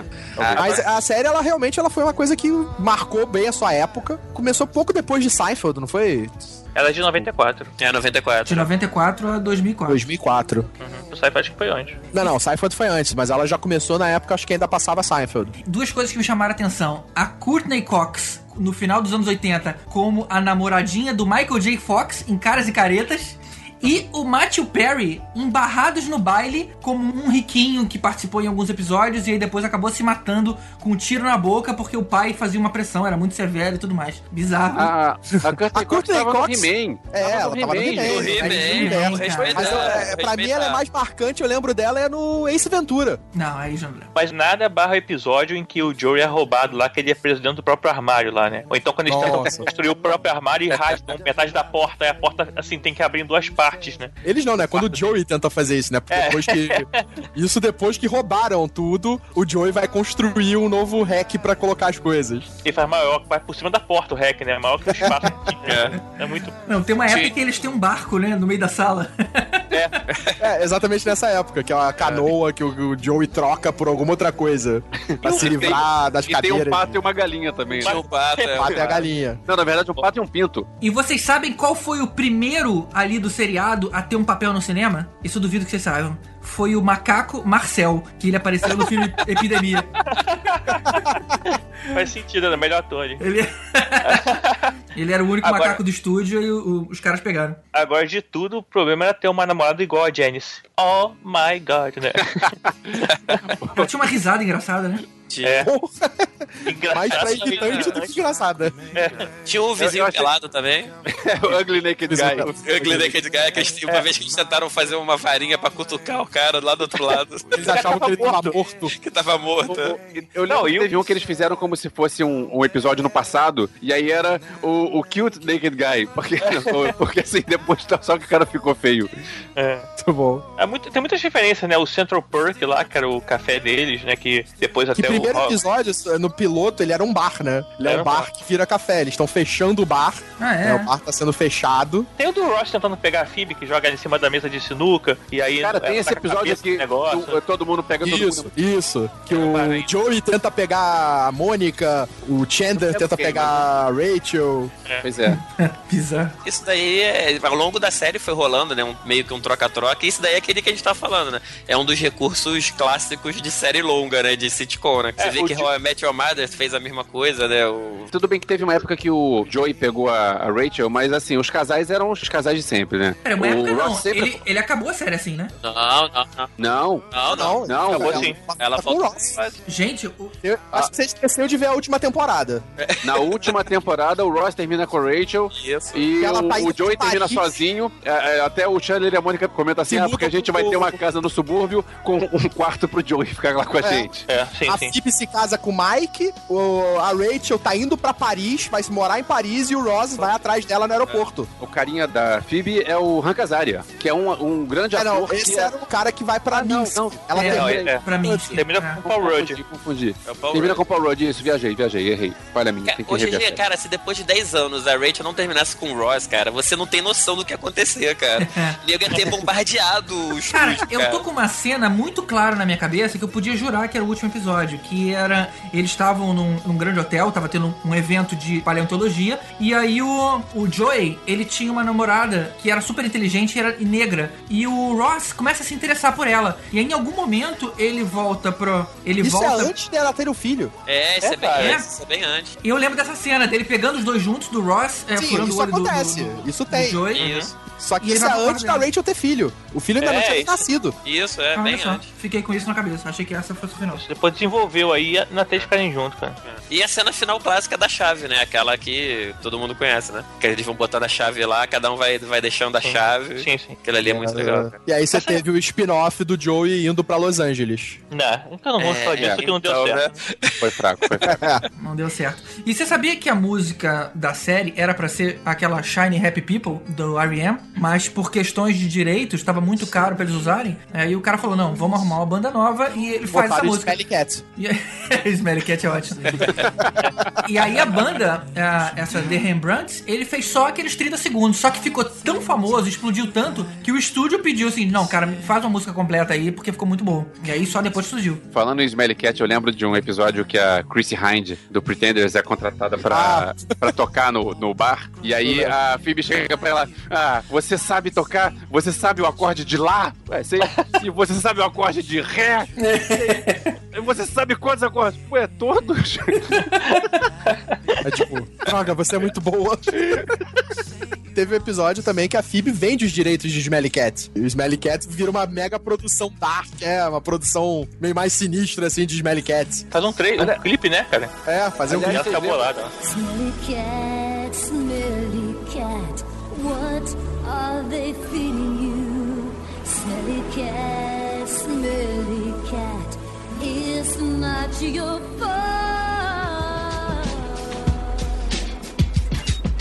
Smelly, smelly, smelly, really bad. Smelly cat, it's not your fault. Smelly cat, smelly cat, what are they feeding you? Smelly cat, smelly cat, it's not your fault. Vocês lembram do Ross tocando o teclado? É. Eu Eu lembro, imagina, deve ser mais ou menos igual o Elvis tocando. é, eu lembro do Ross com permanente, quando na, aquele filme, da- do- eles pegam um vídeo da formatura, que, a, ele, que ele tá com o permanente meio afro. E o bigodinho, É um, assim, né? que E o é um dos bigodinho. melhores episódios, que é quando ele fica pela primeira vez com a Rachel. Isso.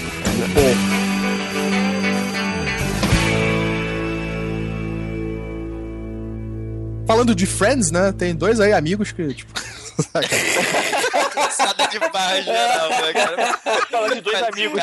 Como é que eu puxo o assunto, né? dois amigos aí que investigavam o paranormal. Essa dupla do barulho.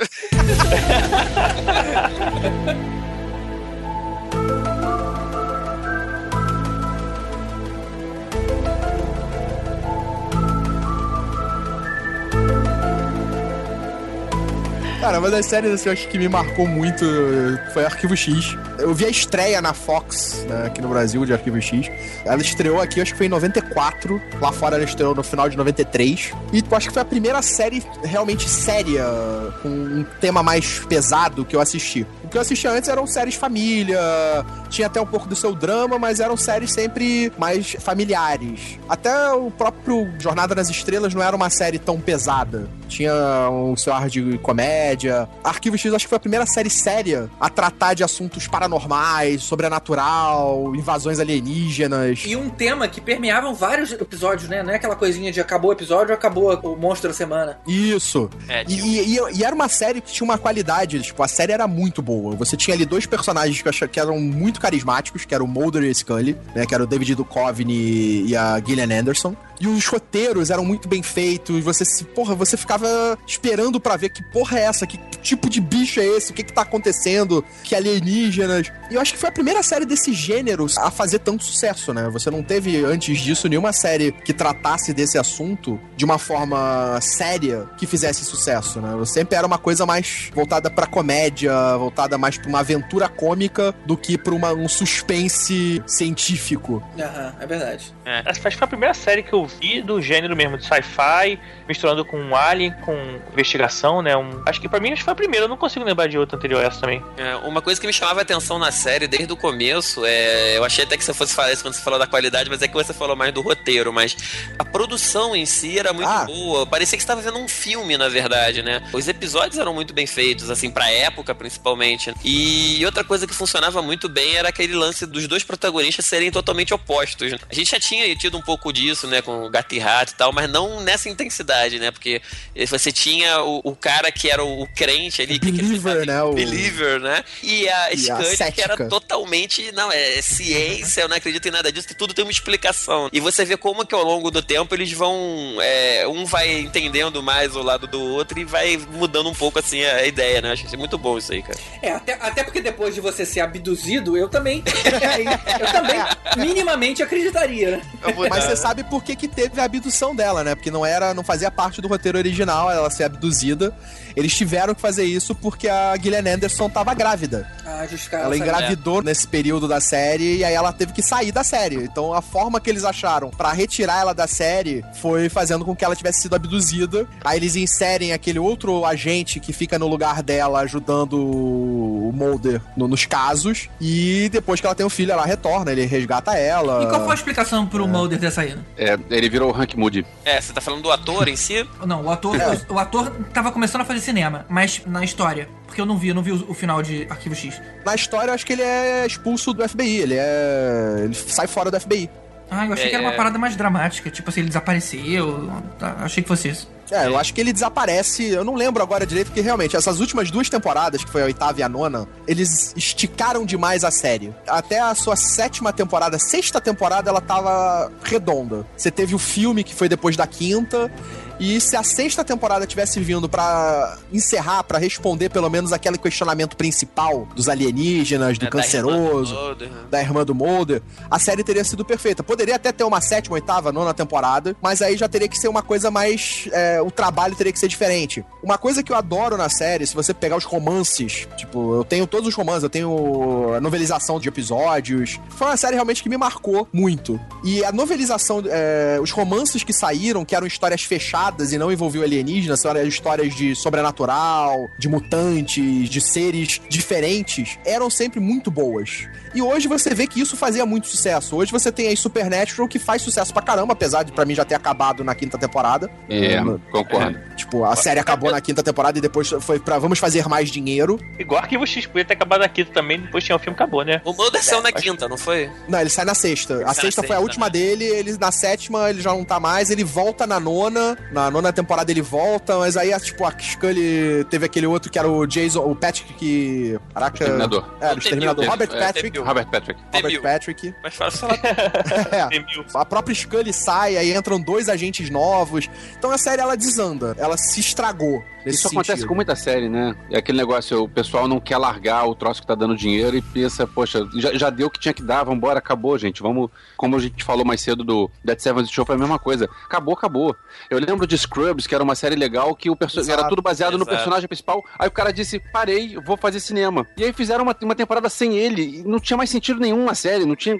Assim, perdeu tudo. Os caras têm que saber a hora de parar. É, o Supernatural, Supernatural, né? Que a gente acabou Supernatural. de citar. Cara, Two and a Half É. Two and a Era Half pra ter parado. Cara, mas vou te falar que ela continua legal. Não, não, ela é outra série. Não, É outra série, aquilo, mas não é continua- mais Fiona continua Raptor, engraçada, né? Tipo, continua engraçada. É outra série. Supernatural, pra mim, acho que é o exemplo mais claro que até o criador da série saiu na quinta temporada. Tipo, ele falou: Não, a- pra mim a história acabou aqui. Eu não tenho mais o que contar disso, eu tô indo embora. Eu sou muito fã de E- Supernatural, mas é, quando eu recomendo pra alguém, eu digo para na quinta temporada. E eles chegaram num ponto muito bom pra depois voltar a ser série do monstro da semana. Não, não Exato. rola. Não, a Não série claramente termina na quinta temporada, né, cara? Não tinha mais o que fazer dali. Exatamente. A cena final que o Sam aparece olhando pela janela, que é exatamente a última cena do último episódio da quinta temporada, foi inserido, foi feito. Não, não faz parte da história original do Kripke. A história dele era: Sam morreu, se sacrificou pra carregar Lúcifer pro inferno, e o Jim feliz vivendo com a família. E teria sido um Acabou. final Acabou. muito bom, né, cara? Teria bom, sido um é. final foda. Eu tenho até uh, aqui os DVDs, eu sempre falo, vou pegar o último DVD e vou reeditar o último episódio.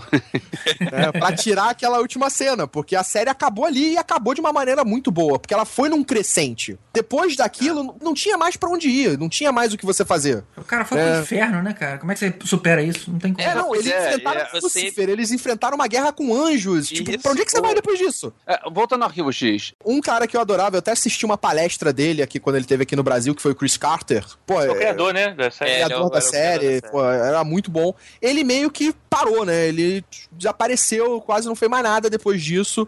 Ele fez uma outra série que foi o Millennium, né? Que era boa, era muito que boa. era uma série sabe? boa, mas depois disso eu não sei, se- tipo, ele não fez mais nada. Eu não sei o que, que ele tem feito nos últimos 20 anos.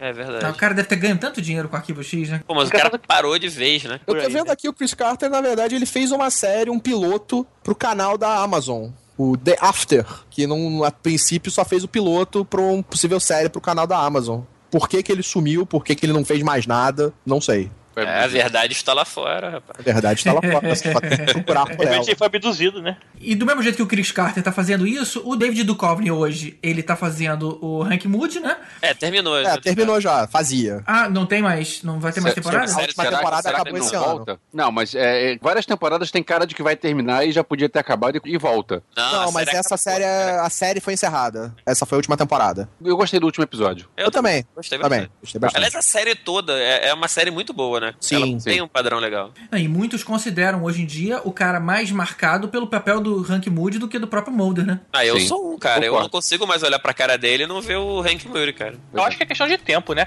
É, Assim, É, ele conseguiu se desprender da figura do Mulder, né? Que ele era classificado como Mulder, cra- escrachado, mas ele conseguiu se desprender e se tornou Hank Moody. São poucos uma- atores que conseguem essa coisa, se desprender de um personagem tão marcante. Ele conseguiu. É, mas uma coisa é uma série que começou em 93, terminou em 2002, e outra começou em 2007 e tá aí até 2014. Então, assim, realmente hoje ele é mais notado por um, mas a galera que via ele como Murder, acho que é difícil, cara. É, mas se, se a série não fosse boa, a imagem ia continuar, não adianta. É, não, e não, é, sim, e sim. não é pelo tempo, cara. Ele tá muito à vontade no papel de, de Hank Moody. É, literalmente, né? E- Ele tá, não, é. E- e- mas ele tá muito bem, cara, assim. Então, realmente. Vamos dizer que ele meio que vestiu a carapuça do Hank Moody ali, porque é um pouco da vida dele também, né? É, pois é. né? E a Gillian Anderson, ela também tá hoje bem. Ela tava numa série que, por acaso, a série já foi cancelada, que era o Crisis. Ela vai fazer uma participação, mas ela tá numa série inglesa, The Fall. Ela faz Hannibal.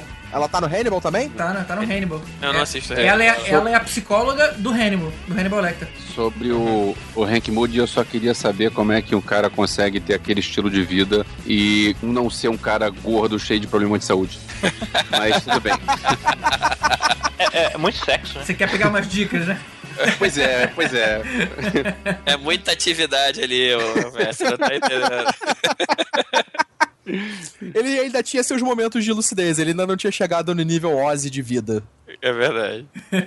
no nível Tá bom, Charlie né? Sheen, né?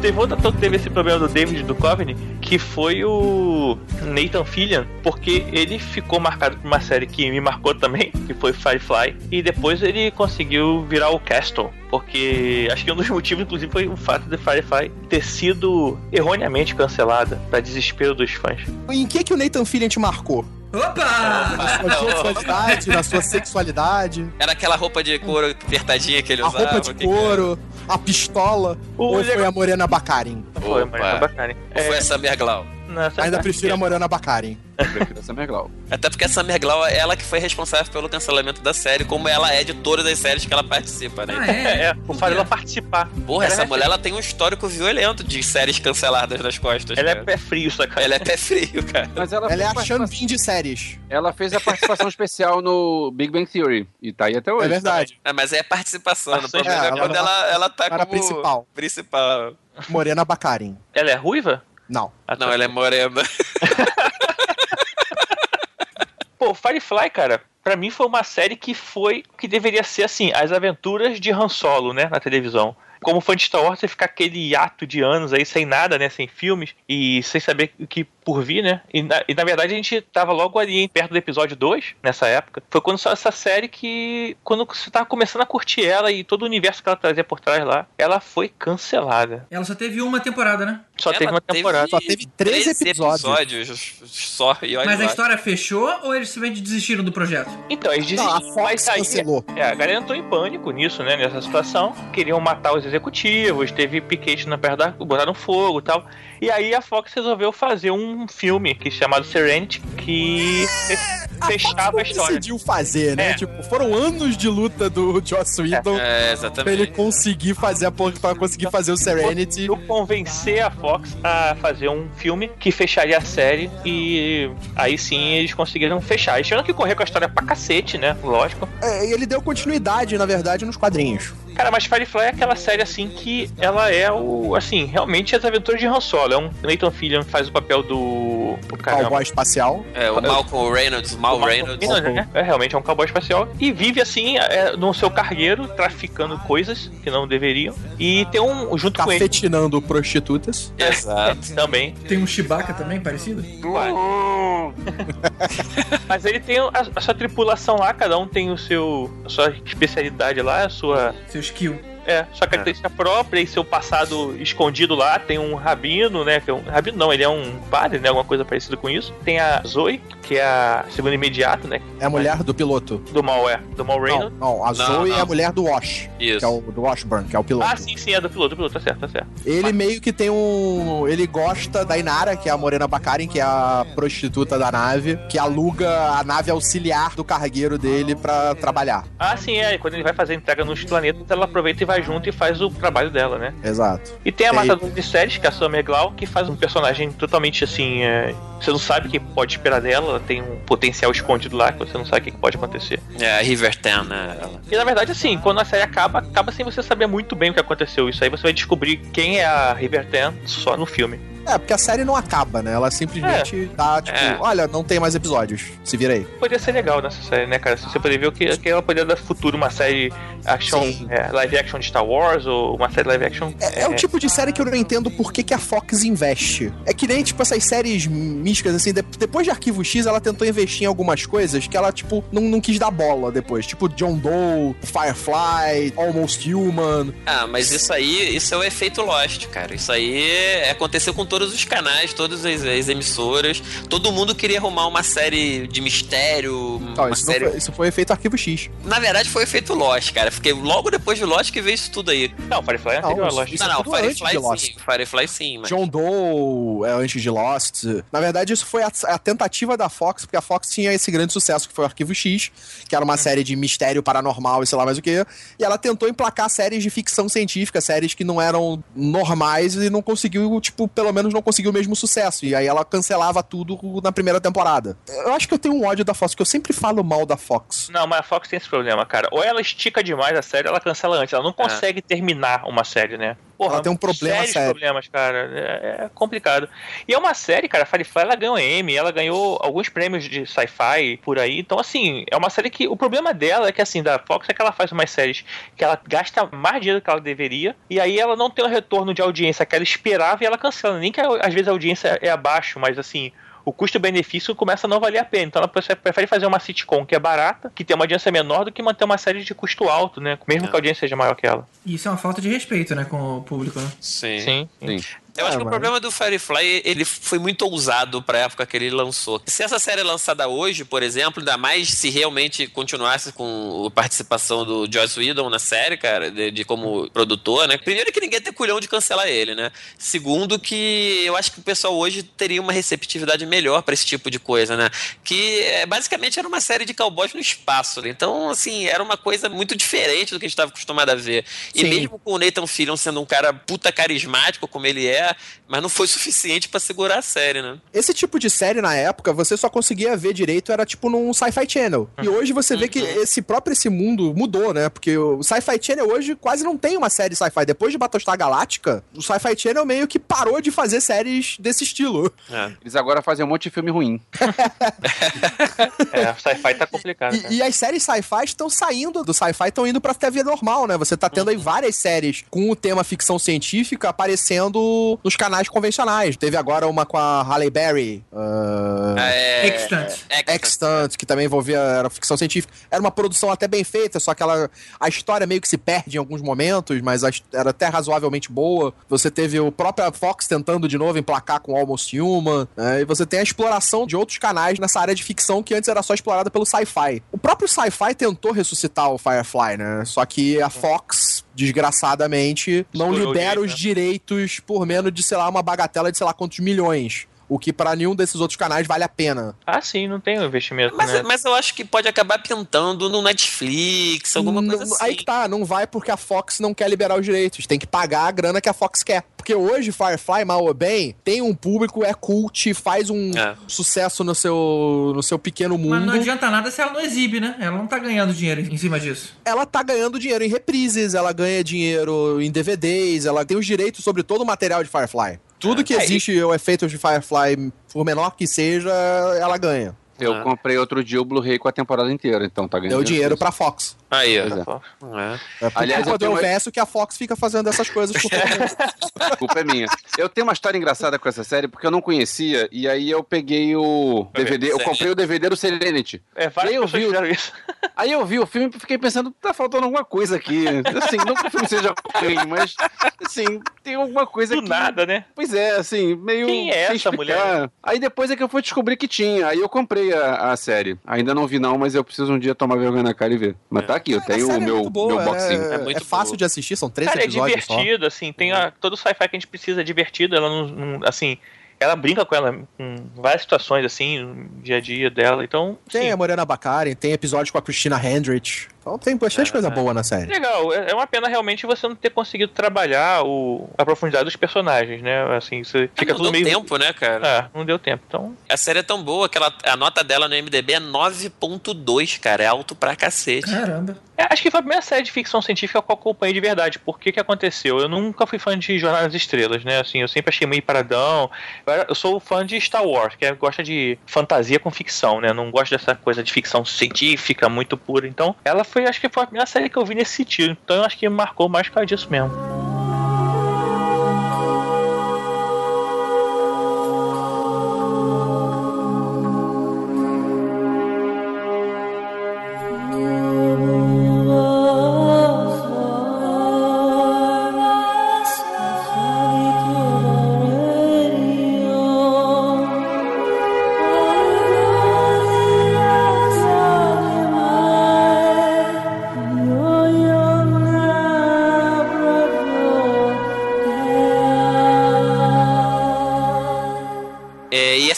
Sci-fi tá com uma carência aí de séries de, de ficção, mas eles têm méritos pro resto da vida por ter sido o canal que exibiu o, o remake, ou na verdade o reboot de Battlestar Galactica. Eu não sei se seria um reboot nem um remake. Pra mim é uma continuação. Não, continuação não é. Continuação Por que, exata. por que aqueles Cylons existiram na década de 70? Sim, É, mas a história é diferente. Você tem. É, é um reboot. seria o quê? A filha do Starbuck? É, é um reboot. é um- o Adama era o Adama mais velho e depois mais novo. É, não, não. É um, os é um nomes, né? É um reboot, é um reboot, na verdade. Eles fizeram algumas homenagens à série antiga, né? Você tem o Sim. Centurião velho, a própria nave, né? A Galáctica, era uma nave antiga que tava já decomissionada, né? Na série, mas é uma série nova, né? É, eles E- falam que houve, é, havia existido uma guerra anterior, né? Uma, Isso, exatamente. A uma primeira de 40 é, a primeira guerra contra os Cylons 40 anos antes. Isso, então... que teve uma trégua de 40 anos. Então, nesse período você pode tentar encaixar a série antiga. Mas assim, é um reboot na prática, né? Beleza. Eu não vou nem me estender muito, porque a gente tem um episódio inteiro sobre Battlestar Galactica no comecinho aí da primeira temporada. Mas basicamente o que, que me fez é, a série. Na verdade, a série que eu mais gosto, se você me perguntar, ela é a minha primeira, é a minha top de todas as séries até hoje. E por que, que eu considero isso, né? A série, ela, ela é uma série que trata da questão de sobrevivência do- dos humanos fugindo, mas ela, na verdade, ela é- na prática, ela é uma série de drama com uma temática de guerra, que é exatamente a guerra entre os humanos e os Cylons, e que usa a ficção científica ali como mais um, um pano de fundo, né? Porque, afinal de contas, você tem naves, você tem é, robôs, mas o mote da série, ela é uma série dramática com foco de guerra, né? Aquela coisa de, de guerra, de sobrevivência, e, e ela tem personagens muito fortes. A série trabalhou muito bem todos os personagens, mas você tem ali o grupo principal que se destaca não só pela atuação dos atores, mas os personagens em si e o desenvolvimento deles ao longo da série. E é uma série completa, né? Ela, ela trata todas essas questões dramáticas, ela tem uma questão de que ela tratou muito bem de religião, que permeia a série desde o começo, é, batendo um pouco com essa questão de, de ficção, né? De, de ciência. E ela chegou num final que, pra mim, é, eu adorei o final. Tem gente que odeia, mas eu adorei. E é uma das poucas séries que ela manteve um padrão de qualidade e ela, pra mim, fechou com chave de ouro. Então, no geral, você olhando tudo isso junto, é a minha série preferida. Esse negócio que a gente tava falando sobre séries que não sabem a hora de parar, não tem nada a ver com Battlestar Galáctica, porque eles souberam a hora de parar, o fim é muito bem feito. Eu só não concordo 100% contigo sobre o fim, porque eu gostei muito do fim, da explicação lá do, do que, que seria a Caprica Six e o cara lá que eu Gaius Baltar. Gaius. Gaius Baltar. Eu gostei muito desse detalhe em particular, mas eu não gostei muito da Starbuck. É... final da Starbuck. O final da Starbuck, pois é, sem entrando spoilers.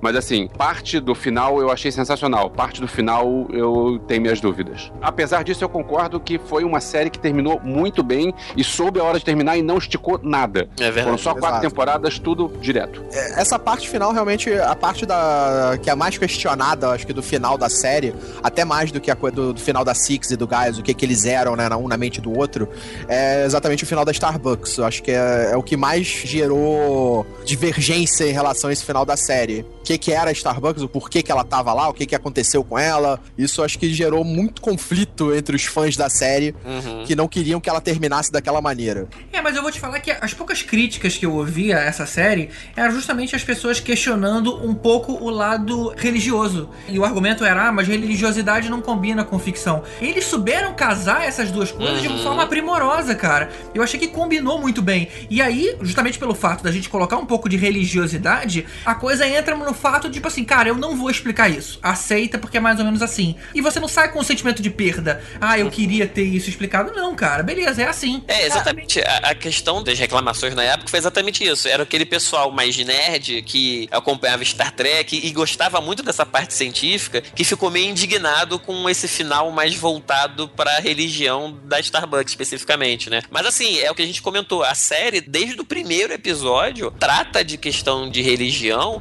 e, inclusive, é, as ações dos personagens em determinados momentos é baseada na religião. Por exemplo, eles decidem seguir por um. Não vou dar spoiler nenhum aqui, porque essa série a gente não pode falar nada porque estraga a graça. Mas é, eles decidem seguir pra um determinado lugar que demora três temporadas pra eles chegarem. E essa decisão foi baseada num livro das escrituras da religião que eles seguiam. Diziam que existia esse lugar, que seria uma espécie de paraíso e tal. E eles foram atrás. Quer dizer, então, desde o começo, a religião tá muito forte na série Mas toda, né? isso é interessante porque nesse mesmo começo, essa coisa que, ah, beleza, eles foram lá porque tratava dessa coisa religiosa, mas aquelas pessoas que estavam levando eles pra esse lugar não acreditavam nisso. Sim, isso né? foi uma Essa coisa, legal. da- do ceticismo e da religiosidade, a religiosidade, na verdade, estava servindo como uma fórmula de motivação, como uma fórmula de propósito pro ser humano poder continuar existindo. Porque eles eram uma- um, grupo de humanos, vamos dizer, é, de 12 bilhões de pessoas, de seres humanos, você tinha ali que sobraram 50 mil. E que diminuía a cada episódio, né? Isso. É, tem um dos episódios que pra mim é mais marcante, é quando o número cresce, quando tem É, o primeiro nascimento dentro de uma das naves, aí vai lá e você tem a- ela indo no quadro e aumentando o número, isso é um dos episódios mais fodas pra mim da série. Mas a série, acho que ela tratava exatamente essa coisa do ceticismo religioso, do quanto você quer acreditar e do quanto aquilo ali, na verdade, existe ou não. Tanto que você tinha que na série, pelo menos no começo, os Cylons tratavam a religião de uma forma até mais fiel do Uhum. que os humanos, né? Os Cylons, que seriam as máquinas, Verdade. eles, eles É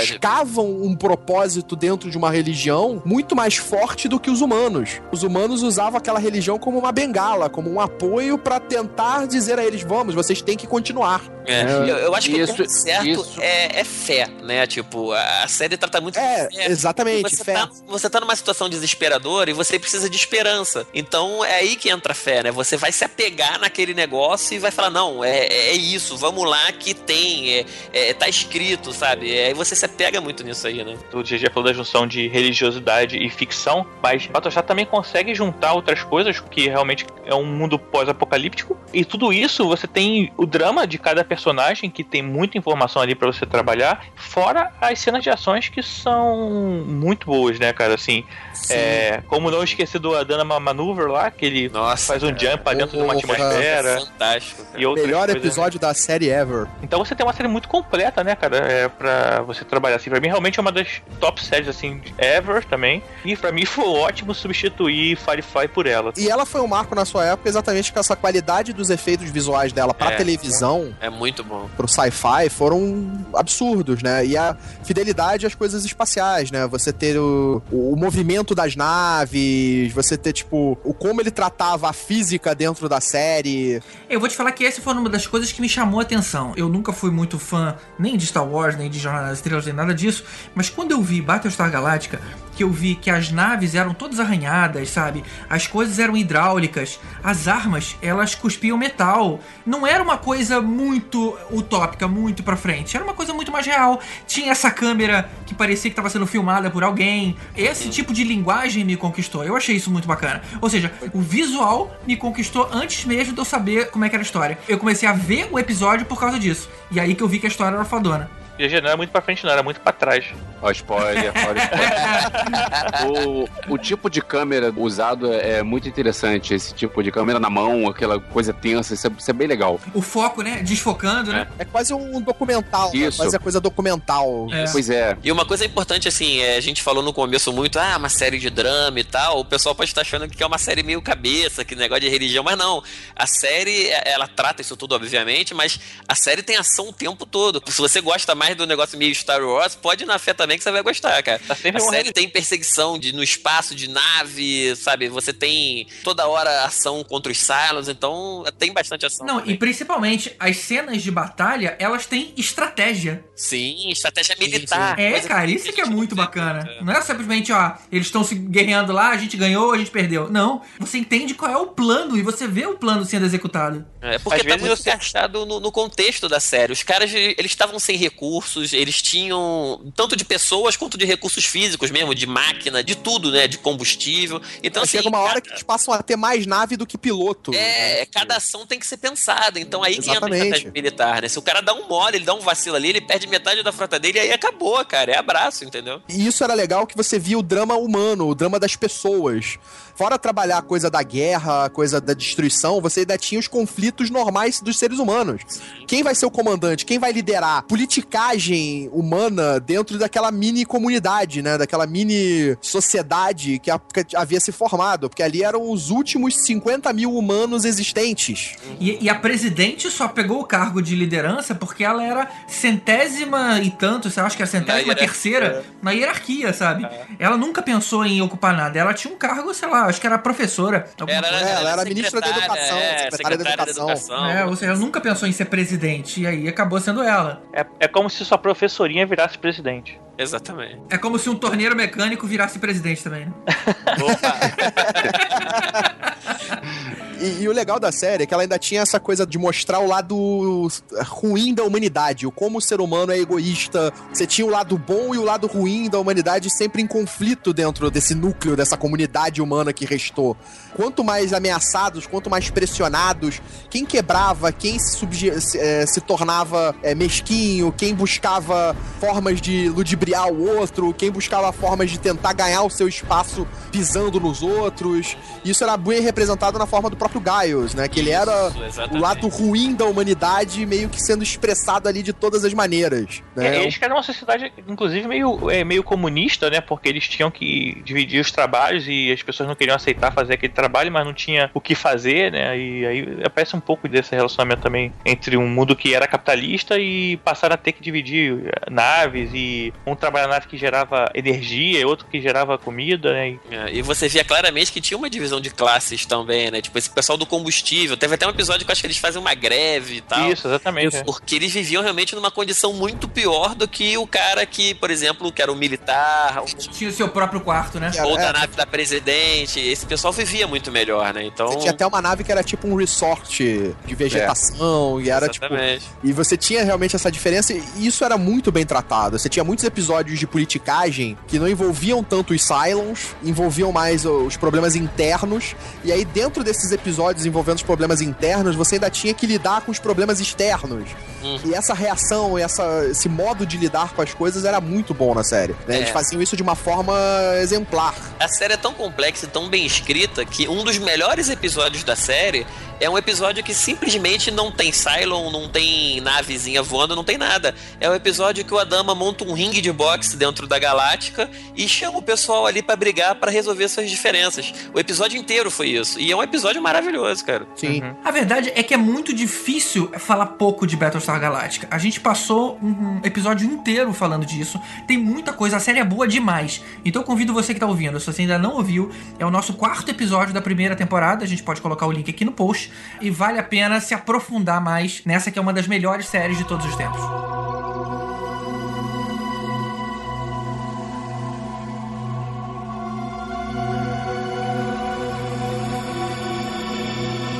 Depois de Battlestar Galáctica, na verdade, antes de Battlestar Galáctica, pra mim teve uma série de ficção científica que representou, acho que quase que perfeitamente o que eu imagino um futuro pra humanidade, que foi a Babylon 5. A série ela se passa tipo 250 anos no futuro. E eu acho que ela mostrou, nessa época a gente tinha Guerra nas Estrelas, tinha Star Trek, na verdade, né? O Star Trek ele era uma representação do futuro da humanidade. Só que ele é uma representação utópica do futuro da humanidade, que eu acho quase impossível, pelo menos da humanidade que a gente tem, chegar lá. Ser, ser tão altruísta dessa forma. Ter- né? exatamente, É. ser uma coisa tão utópica e altruísta, porque eu não vejo o ser humano se transformando tanto num tão curto espaço de tempo.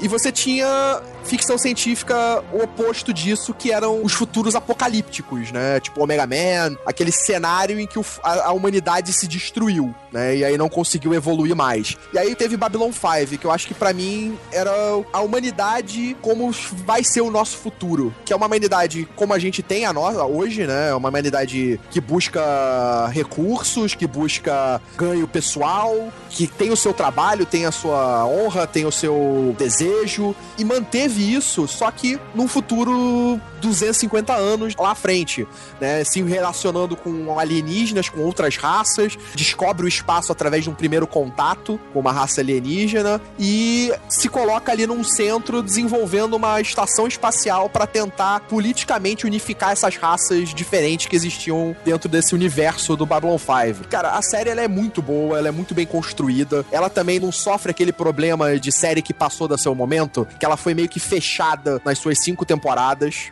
Como assim, É. meio que fechada? Inicialmente teriam cinco temporadas, só que quando tava no final da terceira, não garantiram que haveria a quinta. Então os roteiristas e o criador meio que encerraram a parte da história na quarta e deixaram algumas frestas quando concluíram no meio da quarta temporada, garantiram a quinta. Então eles acabaram fechando o principal da história na quarta e algumas das coisas que foram abertas eles empurraram pra quinta, né? Então ela meio que era pra ter cinco, fizeram em quatro, mas aí garantiram a quinta, então ela ficou meio que naquela quinta temporada perdida. Mas ela é muito boa também, a quinta temporada. Ela trata de um outros assuntos que seriam tratados na série inteira, só que elas, tipo, foram meio que separadas do plot principal que é resolvido na quarta. Uhum, vai cortar, né? É, exatamente.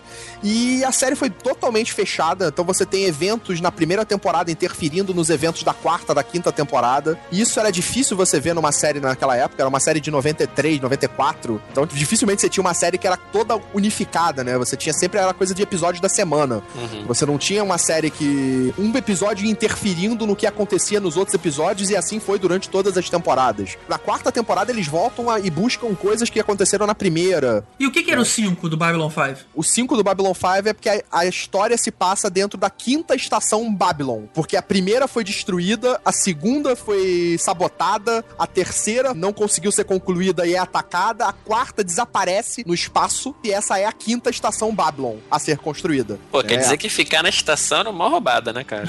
Sim, era, era bizarro. A chance de você não voltar era Era grande. E era uma estação com 250 mil pessoas vivendo nela. Ela tinha 8 km, né, de comprimento, não é isso? É. Uma coisa absurda, assim. Era uma parada gigantesca. Então você tinha misturado todos os tipos de aliens que existiam naquele universo, passavam pela estação. Ela é um centro de comércio, ela ficava num setor neutro do espaço. Você tem uma estação de 8 km e você perde ela, né? E isso é muito legal que ela- isso vira plot dos episódios das próximas temporadas. Você tem o ressurgimento dessa estação que desaparece, você tem o envolvimento disso com raças alienígenas iniciais, as, tipo os antigos raças alienígenas que precedem todas as raças atuais, que são as raças novas. E a série foi criada pelo Michael Straczynski, que também foi roteirista de quadrinhos. A história, ela mostra exatamente essa coisa da relação do ser humano com tudo de bom e ruim que a humanidade tem. né? Ela meio que extrapolou o que a gente tem hoje de humanidade para um futuro de 2250. Legal. Eu não assisti a série, mas pelo que você tá falando, quando você foi descrevendo, principalmente essa questão dessa base espacial com outras raças alienígenas convivendo junto, cara, toda hora veio na minha cabeça o jogo Mass Effect. Mass Effect. cara. Parece muito, cara. Os caras se esperaram coisa. bastante dessa série. Pode ser. É Citadel, que é a cidade de lá, é, basicamente essa estação que você definiu aí, cara. É, é muito parecido mesmo. É, essa até é, é diferente um pouco no formato, mas faz É. sentido, né, cara? Eu também fiquei pensando nisso. Agora, assim, a série ganhou, foi nomeada e ganhou alguns prêmios aí em relação a efeito especial e maquiagem e coisas do gênero, assim. Então, assim, pro ano de 93, 94, 95, ela deve, devia ser uma coisa bem feita, né, assim. Era muito. E ela tinha uma coisa que você teve depois no Battlestar: o sistema de naves, o combate aéreo, as naves no espaço funcionavam da mesma forma que a Battlestar Galáctica. Você tinha lá, era inércia. A nave eram pequenos jatos, como realmente as naves funcionam no espaço. Se você ser jogado pra frente, você vai pra frente pra sempre. Tipo, se você não tiver uma força que te pare. Tem até um dos episódios que uma das naves do- dos caças dele se perdem estão no meio de um combate. Ele é, é- o sistema de motores dele é destruído e ele começa a vagar. Tipo, ele tá sem sistemas, a- o oxigênio tá acabando e eles têm desesperadamente tentar encontrar ele até que ele não é encontrado. Ele simplesmente desaparece na vastidão do espaço. Ah, legal. E É. você achou o final, fechou bem a série? Assim, eu digo assim, se eu for pegar pra ver hoje, eu não vou me revoltar com o final. Ou... Não, a, a série ela fecha bem. Ela, o legal é que o fechamento da série, na verdade, você já vai tendo como ela vai ser fechada desde a segunda temporada. Ela já te dá dicas de como vai acabar. Em previsões, em memórias que você vai descobrindo. Então, desde a segunda temporada, você meio que já sabe como é que a série vai chegar naquele final. Você só não sabe. é, Você já sabe qual vai ser o final. Você só não sabe como vai chegar naquele final. Ô, Voltor, esses filmes aí que tem da série, ela tem ligação direta com a série? Como é que é isso aí? Sim, depois que a série acabou, houveram vários filmes contando momentos diferentes dos episódios. Então teve um. Na última temporada, você tem muita passagem de tempo concluindo a série. É, seriam pulos temporais que são é, preenchidos por esses filmes, é isso? É, porque a série, na verdade, cada temporada ela equivale a um ano da vida na série. A série começa em 2258 e vai até 2262. Sendo que no final da série, você tem um salto de 50 anos. Você mostra o que acontece depois que a série acaba. Depois que a aventura aventura principal daqueles personagens encerra, você vai descobrindo as coisas que aconteceram no futuro. Ah, me diz uma coisa, a predominância era humana? Na Babylon 5, sim, porque ela era uma estação controlada por humanos. Foram os humanos que decidiram construir aquela estação para melhor conhecer as outras raças alienígenas. Não, não, beleza. É porque eu tava querendo saber como é que eles contabilizavam o ano, já que eles não têm mais o Sol. Mas se, É, não, se eles são humanos. contabilizavam um ano referido à Terra. Não, não, se são Era- humanos, beleza, é- já é da nossa cultura. Mas você tinha a diferenciação disso para as outras raças. Era mostrado as outras raças como elas contavam os anos para eles. Maneiro, bacana. Cada Inclusive- raça contava o ano referente ao seu planeta natal. Tinha uma raça que morava perto de um buraco negro que, na verdade, passou a série passou em 5 minutos. E, e era legal que ela tratava exatamente coisas de, de religião, de culturas diferentes, coisas bem humanas que a gente trata na, na nossa, nossa vida de forma alienígena. Tem até uns episódios que eles estão trabalhando as religiões de todas as raças. Aí você tem os Drazi mostram como funciona a religião deles, os Minbari como funciona a religião deles. Cada raça faz uma apresentação de como é a religião de cada um desses povos. E aí vem os humanos e os humanos, a apresentação dos humanos é uma fila com mais de 100 pessoas, cada um apresentando religiões diferentes que existem na Terra. Muito bom. É tipo, porque a Terra não tem uma religião específica, né? Todas as raças apresentavam a sua religião. Os seres humanos têm trocentas religiões. E no final ainda passaram a sacolinha, né? Então a série ela é muito boa, ela é bem fechada, os roteiros são muito bem feitos. E Porra, cada volta agora tem episódio- que ver essa porra também. E, e cada episódio é meio que amarrado um ao outro, né? Eu tenho a série inteira, eu revi essa série esse ano de novo. né? A série, e sinceramente, ela não perdeu força. Pra mim, ela é prelúdio de Battlestar Galáctica. Porra, vou falar- arrumar quatro temporadas pra assistir. Ah, são só Pois é. 110 episódios, cara. Eu Não, são ouvi- cinco temporadas que é pior. São cinco temporadas. Eu já ouvi falar muito bem dessa série, só que é aquele negócio, começar cinco temporadas assim. É, é, não é fácil.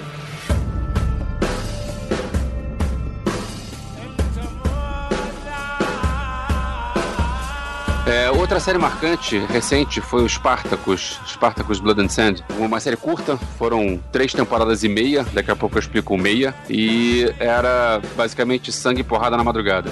Era, é, assim, é sexo, mulher pelada, e muita porrada, muito sangue, e lutas bem feitas, e ia direto ao assunto. A série eram 10 episódios por temporada e o Spartacus, o personagem principal, que é um personagem muito bem construído, o ator principal, que era o Andy Whitfield, ele ficou doente. Aí o cara foi se tratar, tava com câncer, se eu não me engano. e Era o cara câncer. foi se tratar e aí pensaram, bom, vamos fazer um- uma outra temporada, uma outra série paralela pra esperar o cara voltar. Aí fizeram um prequel, que era o Spartacus Gods of the Arena, que eram só seis episódios, por isso que eu falei que eram três temporadas e meia.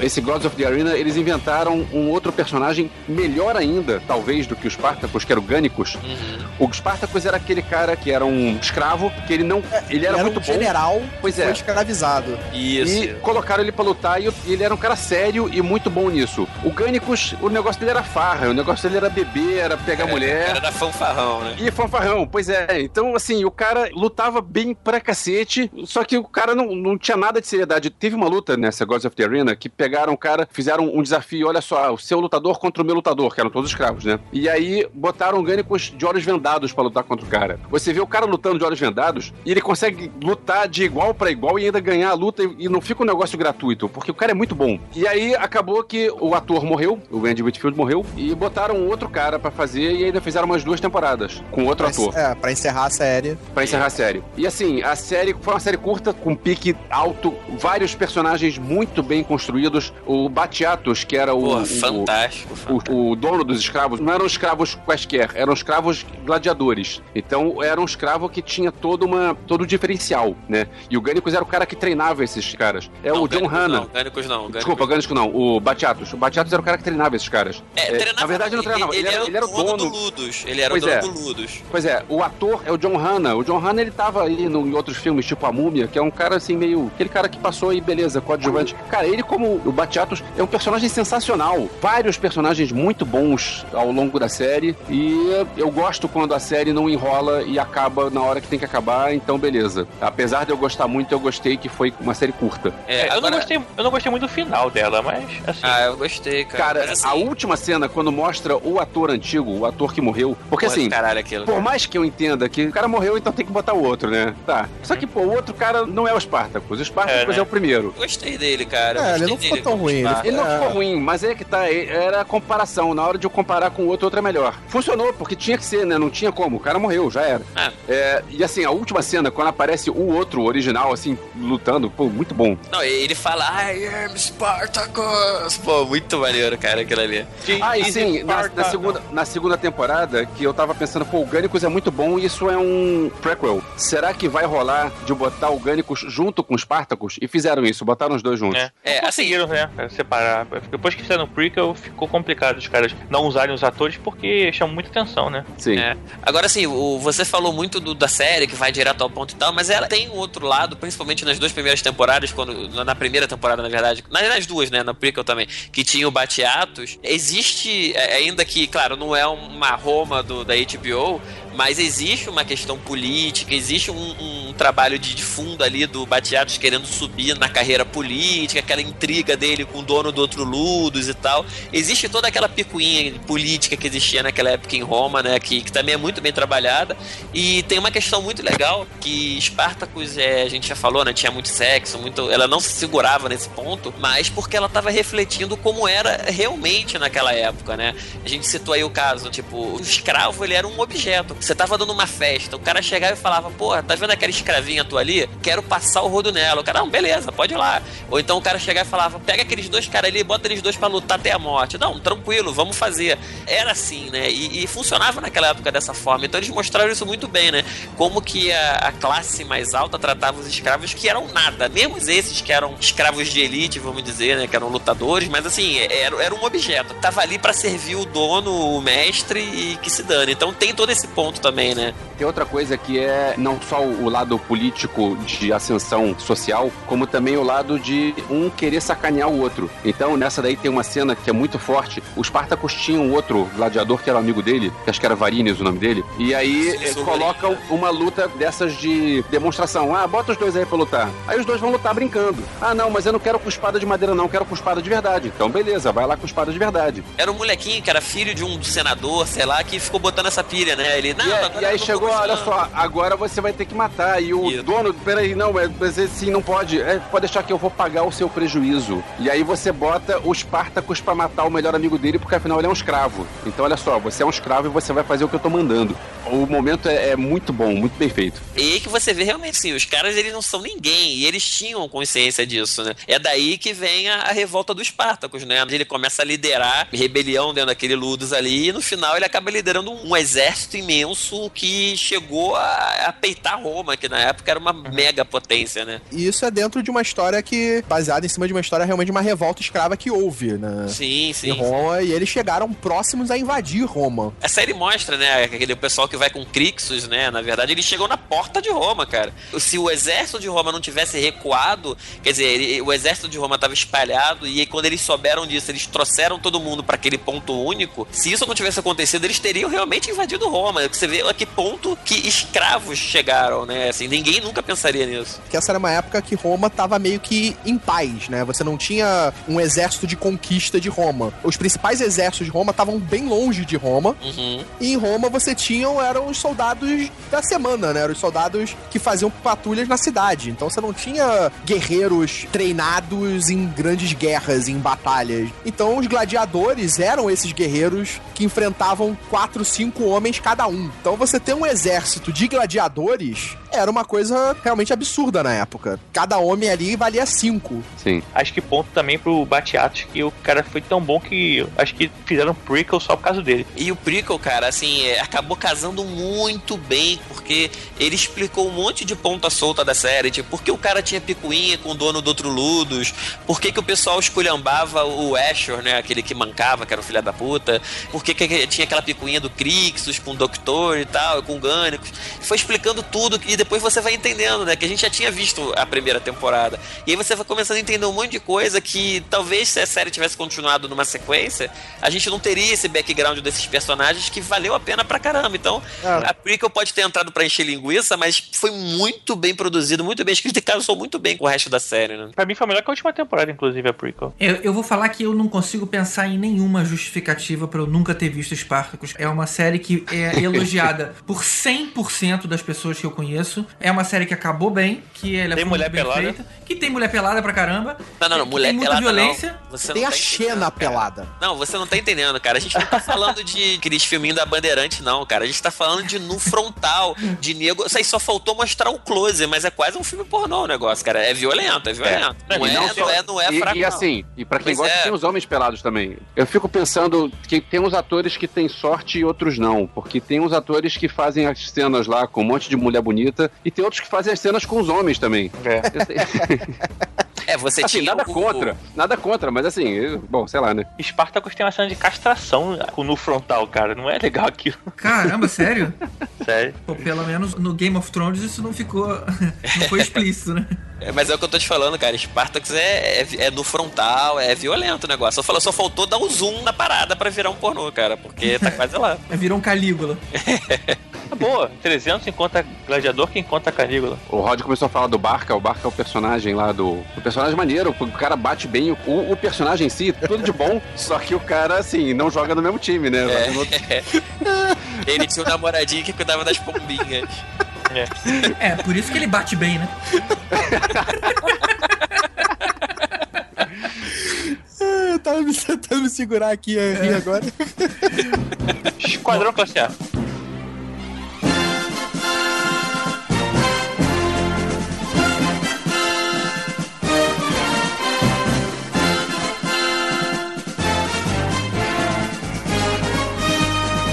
comentei no último podcast do Rock, a série que eu mais gostava quando era criança era Esquadrão Classe A. E diferente do que eu disse agora, quando eu falei de Anos Incríveis, que foi a primeira série que eu consegui me programar pra assistir, Esquadrão Classe A me marcou justamente porque era o contrário. Eu adorava e não conseguia ver nunca. É, eu passava a semana esperando chegar o dia de passar. Quando ela começava, eu tava sempre junto com meu pai, é uma- também uma, uma lembrança forte, que ele também adorava essa série. Mas eu dormia na metade, porque ela começava às 10. eu era uma criança e dormia sempre, sempre. Não via nenhum episódio, não sabia como é que eles terminavam. Aí, não aguentava ficar acordado. Até que eu descobri um dia que o meu primo gravava tudo em VHS.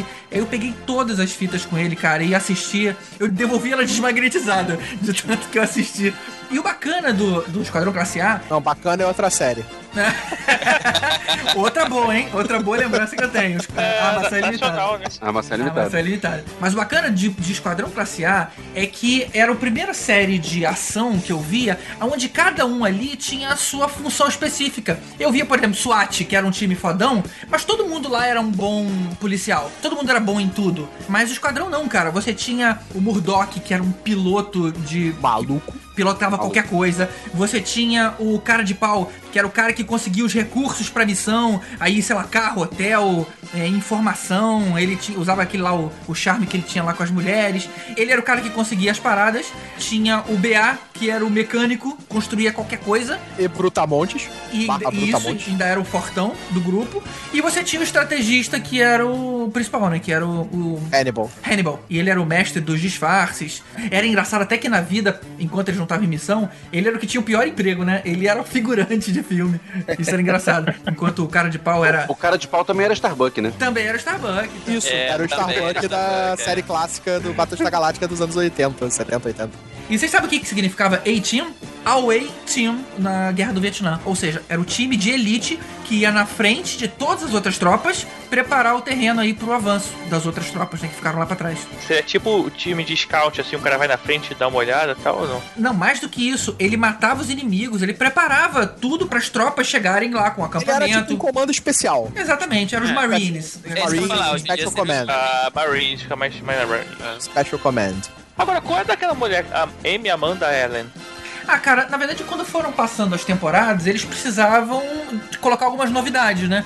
Então eram os quatro e uma jornalista. Aí depois na outra temporada eram, eram os quatro e, sei lá, mais uma outra jornalista. Eles ficavam trocando um pouco essa galera é, que não Sempre era que do time. morria uma jornalista, eles botavam uma nova.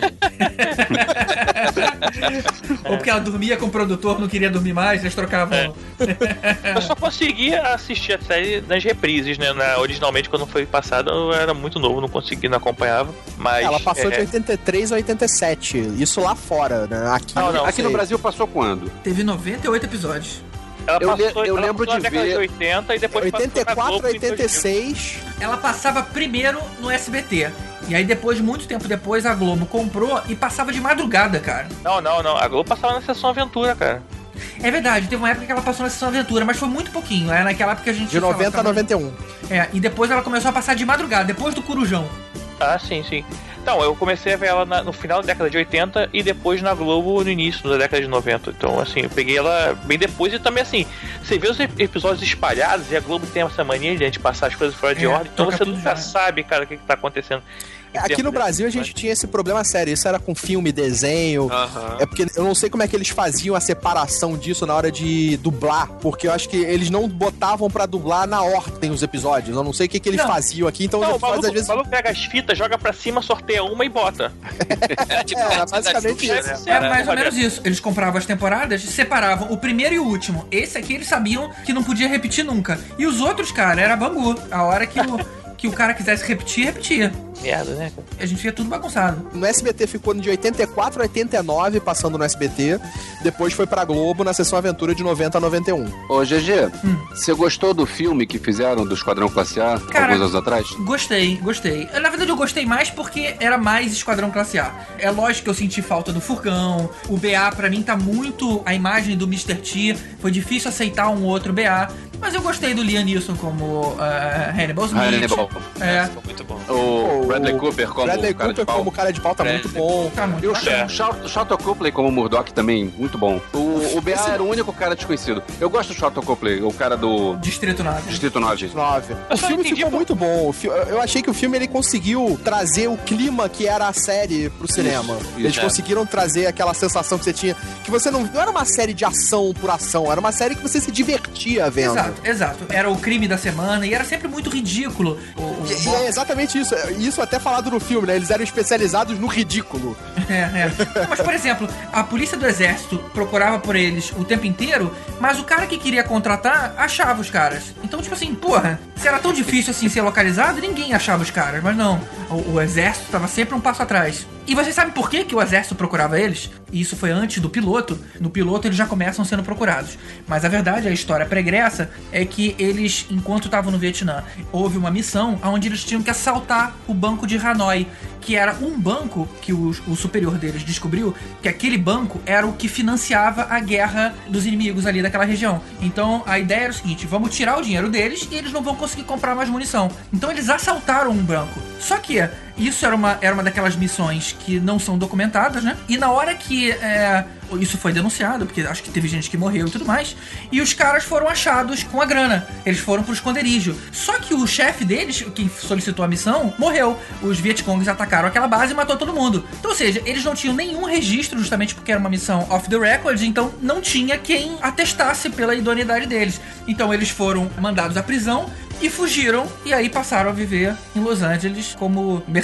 É, Como soldados como é que da é? fortuna. Soldados da Soldados da fortuna. Soldados da fortuna. Lembrar da palavra. Soldiers of Fortune. Agora, sabe como é que se chamava essa série lá na Colômbia? Los Magníficos. Ih, é mesmo? Nada a ver, né? E eu sei que teve uma temporada, acho que foi a quinta, que a audiência já tava caindo, e aí eles tiveram que. Eles criaram uma, uma coisa diferente. Eles foram finalmente pegos pelo exército. E aí, quando levaram lá pra dentro, os caras falaram: olha, ou vocês vão ser presos, vão ficar na solitária pra sempre, ou vocês vão trabalhar pra mim. E aí foi uma outra fasezinha. Eles viraram tipo um grupo, um esquadrão suicida, não oficial, e aí sempre tendo que fazer umas missõezinhas e voltando pra dormir na cadeia. Foi um pouquinho diferente aí, já, já tava no final, já tinha aí um cara novo do grupo, era um quinto, que era o Frank Santana. E aí no final dessa temporada, ele dá um jeito pra forjar a morte de todo mundo. Então acaba a série parecendo que eles tinham morrido, mas na verdade eles estavam Vivendo a vida deles. exatamente, estavam fora. E essa época foi uma época, acho que muito boa com esses tipos de série, né? Que foi tipo um advento que a gente teve Esquadrão Classe A, teve é, MacGyver, Magnum, teve É. Super Super Máquina, Máquina. Super Máquina.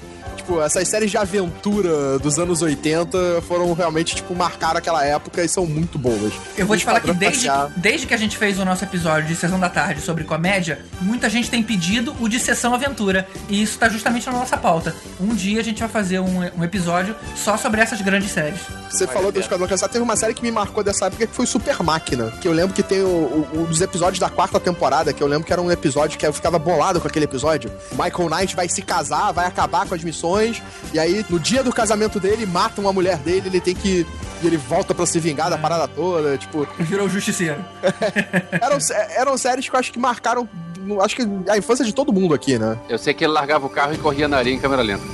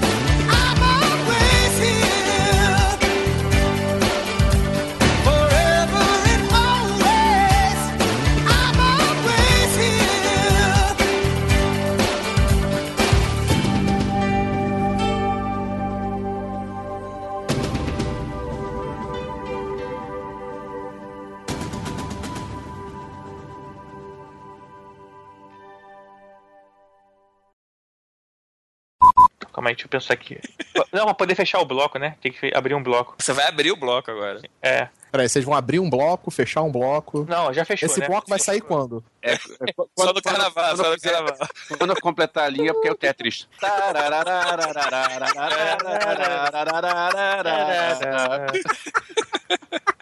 Vocês me envergonham.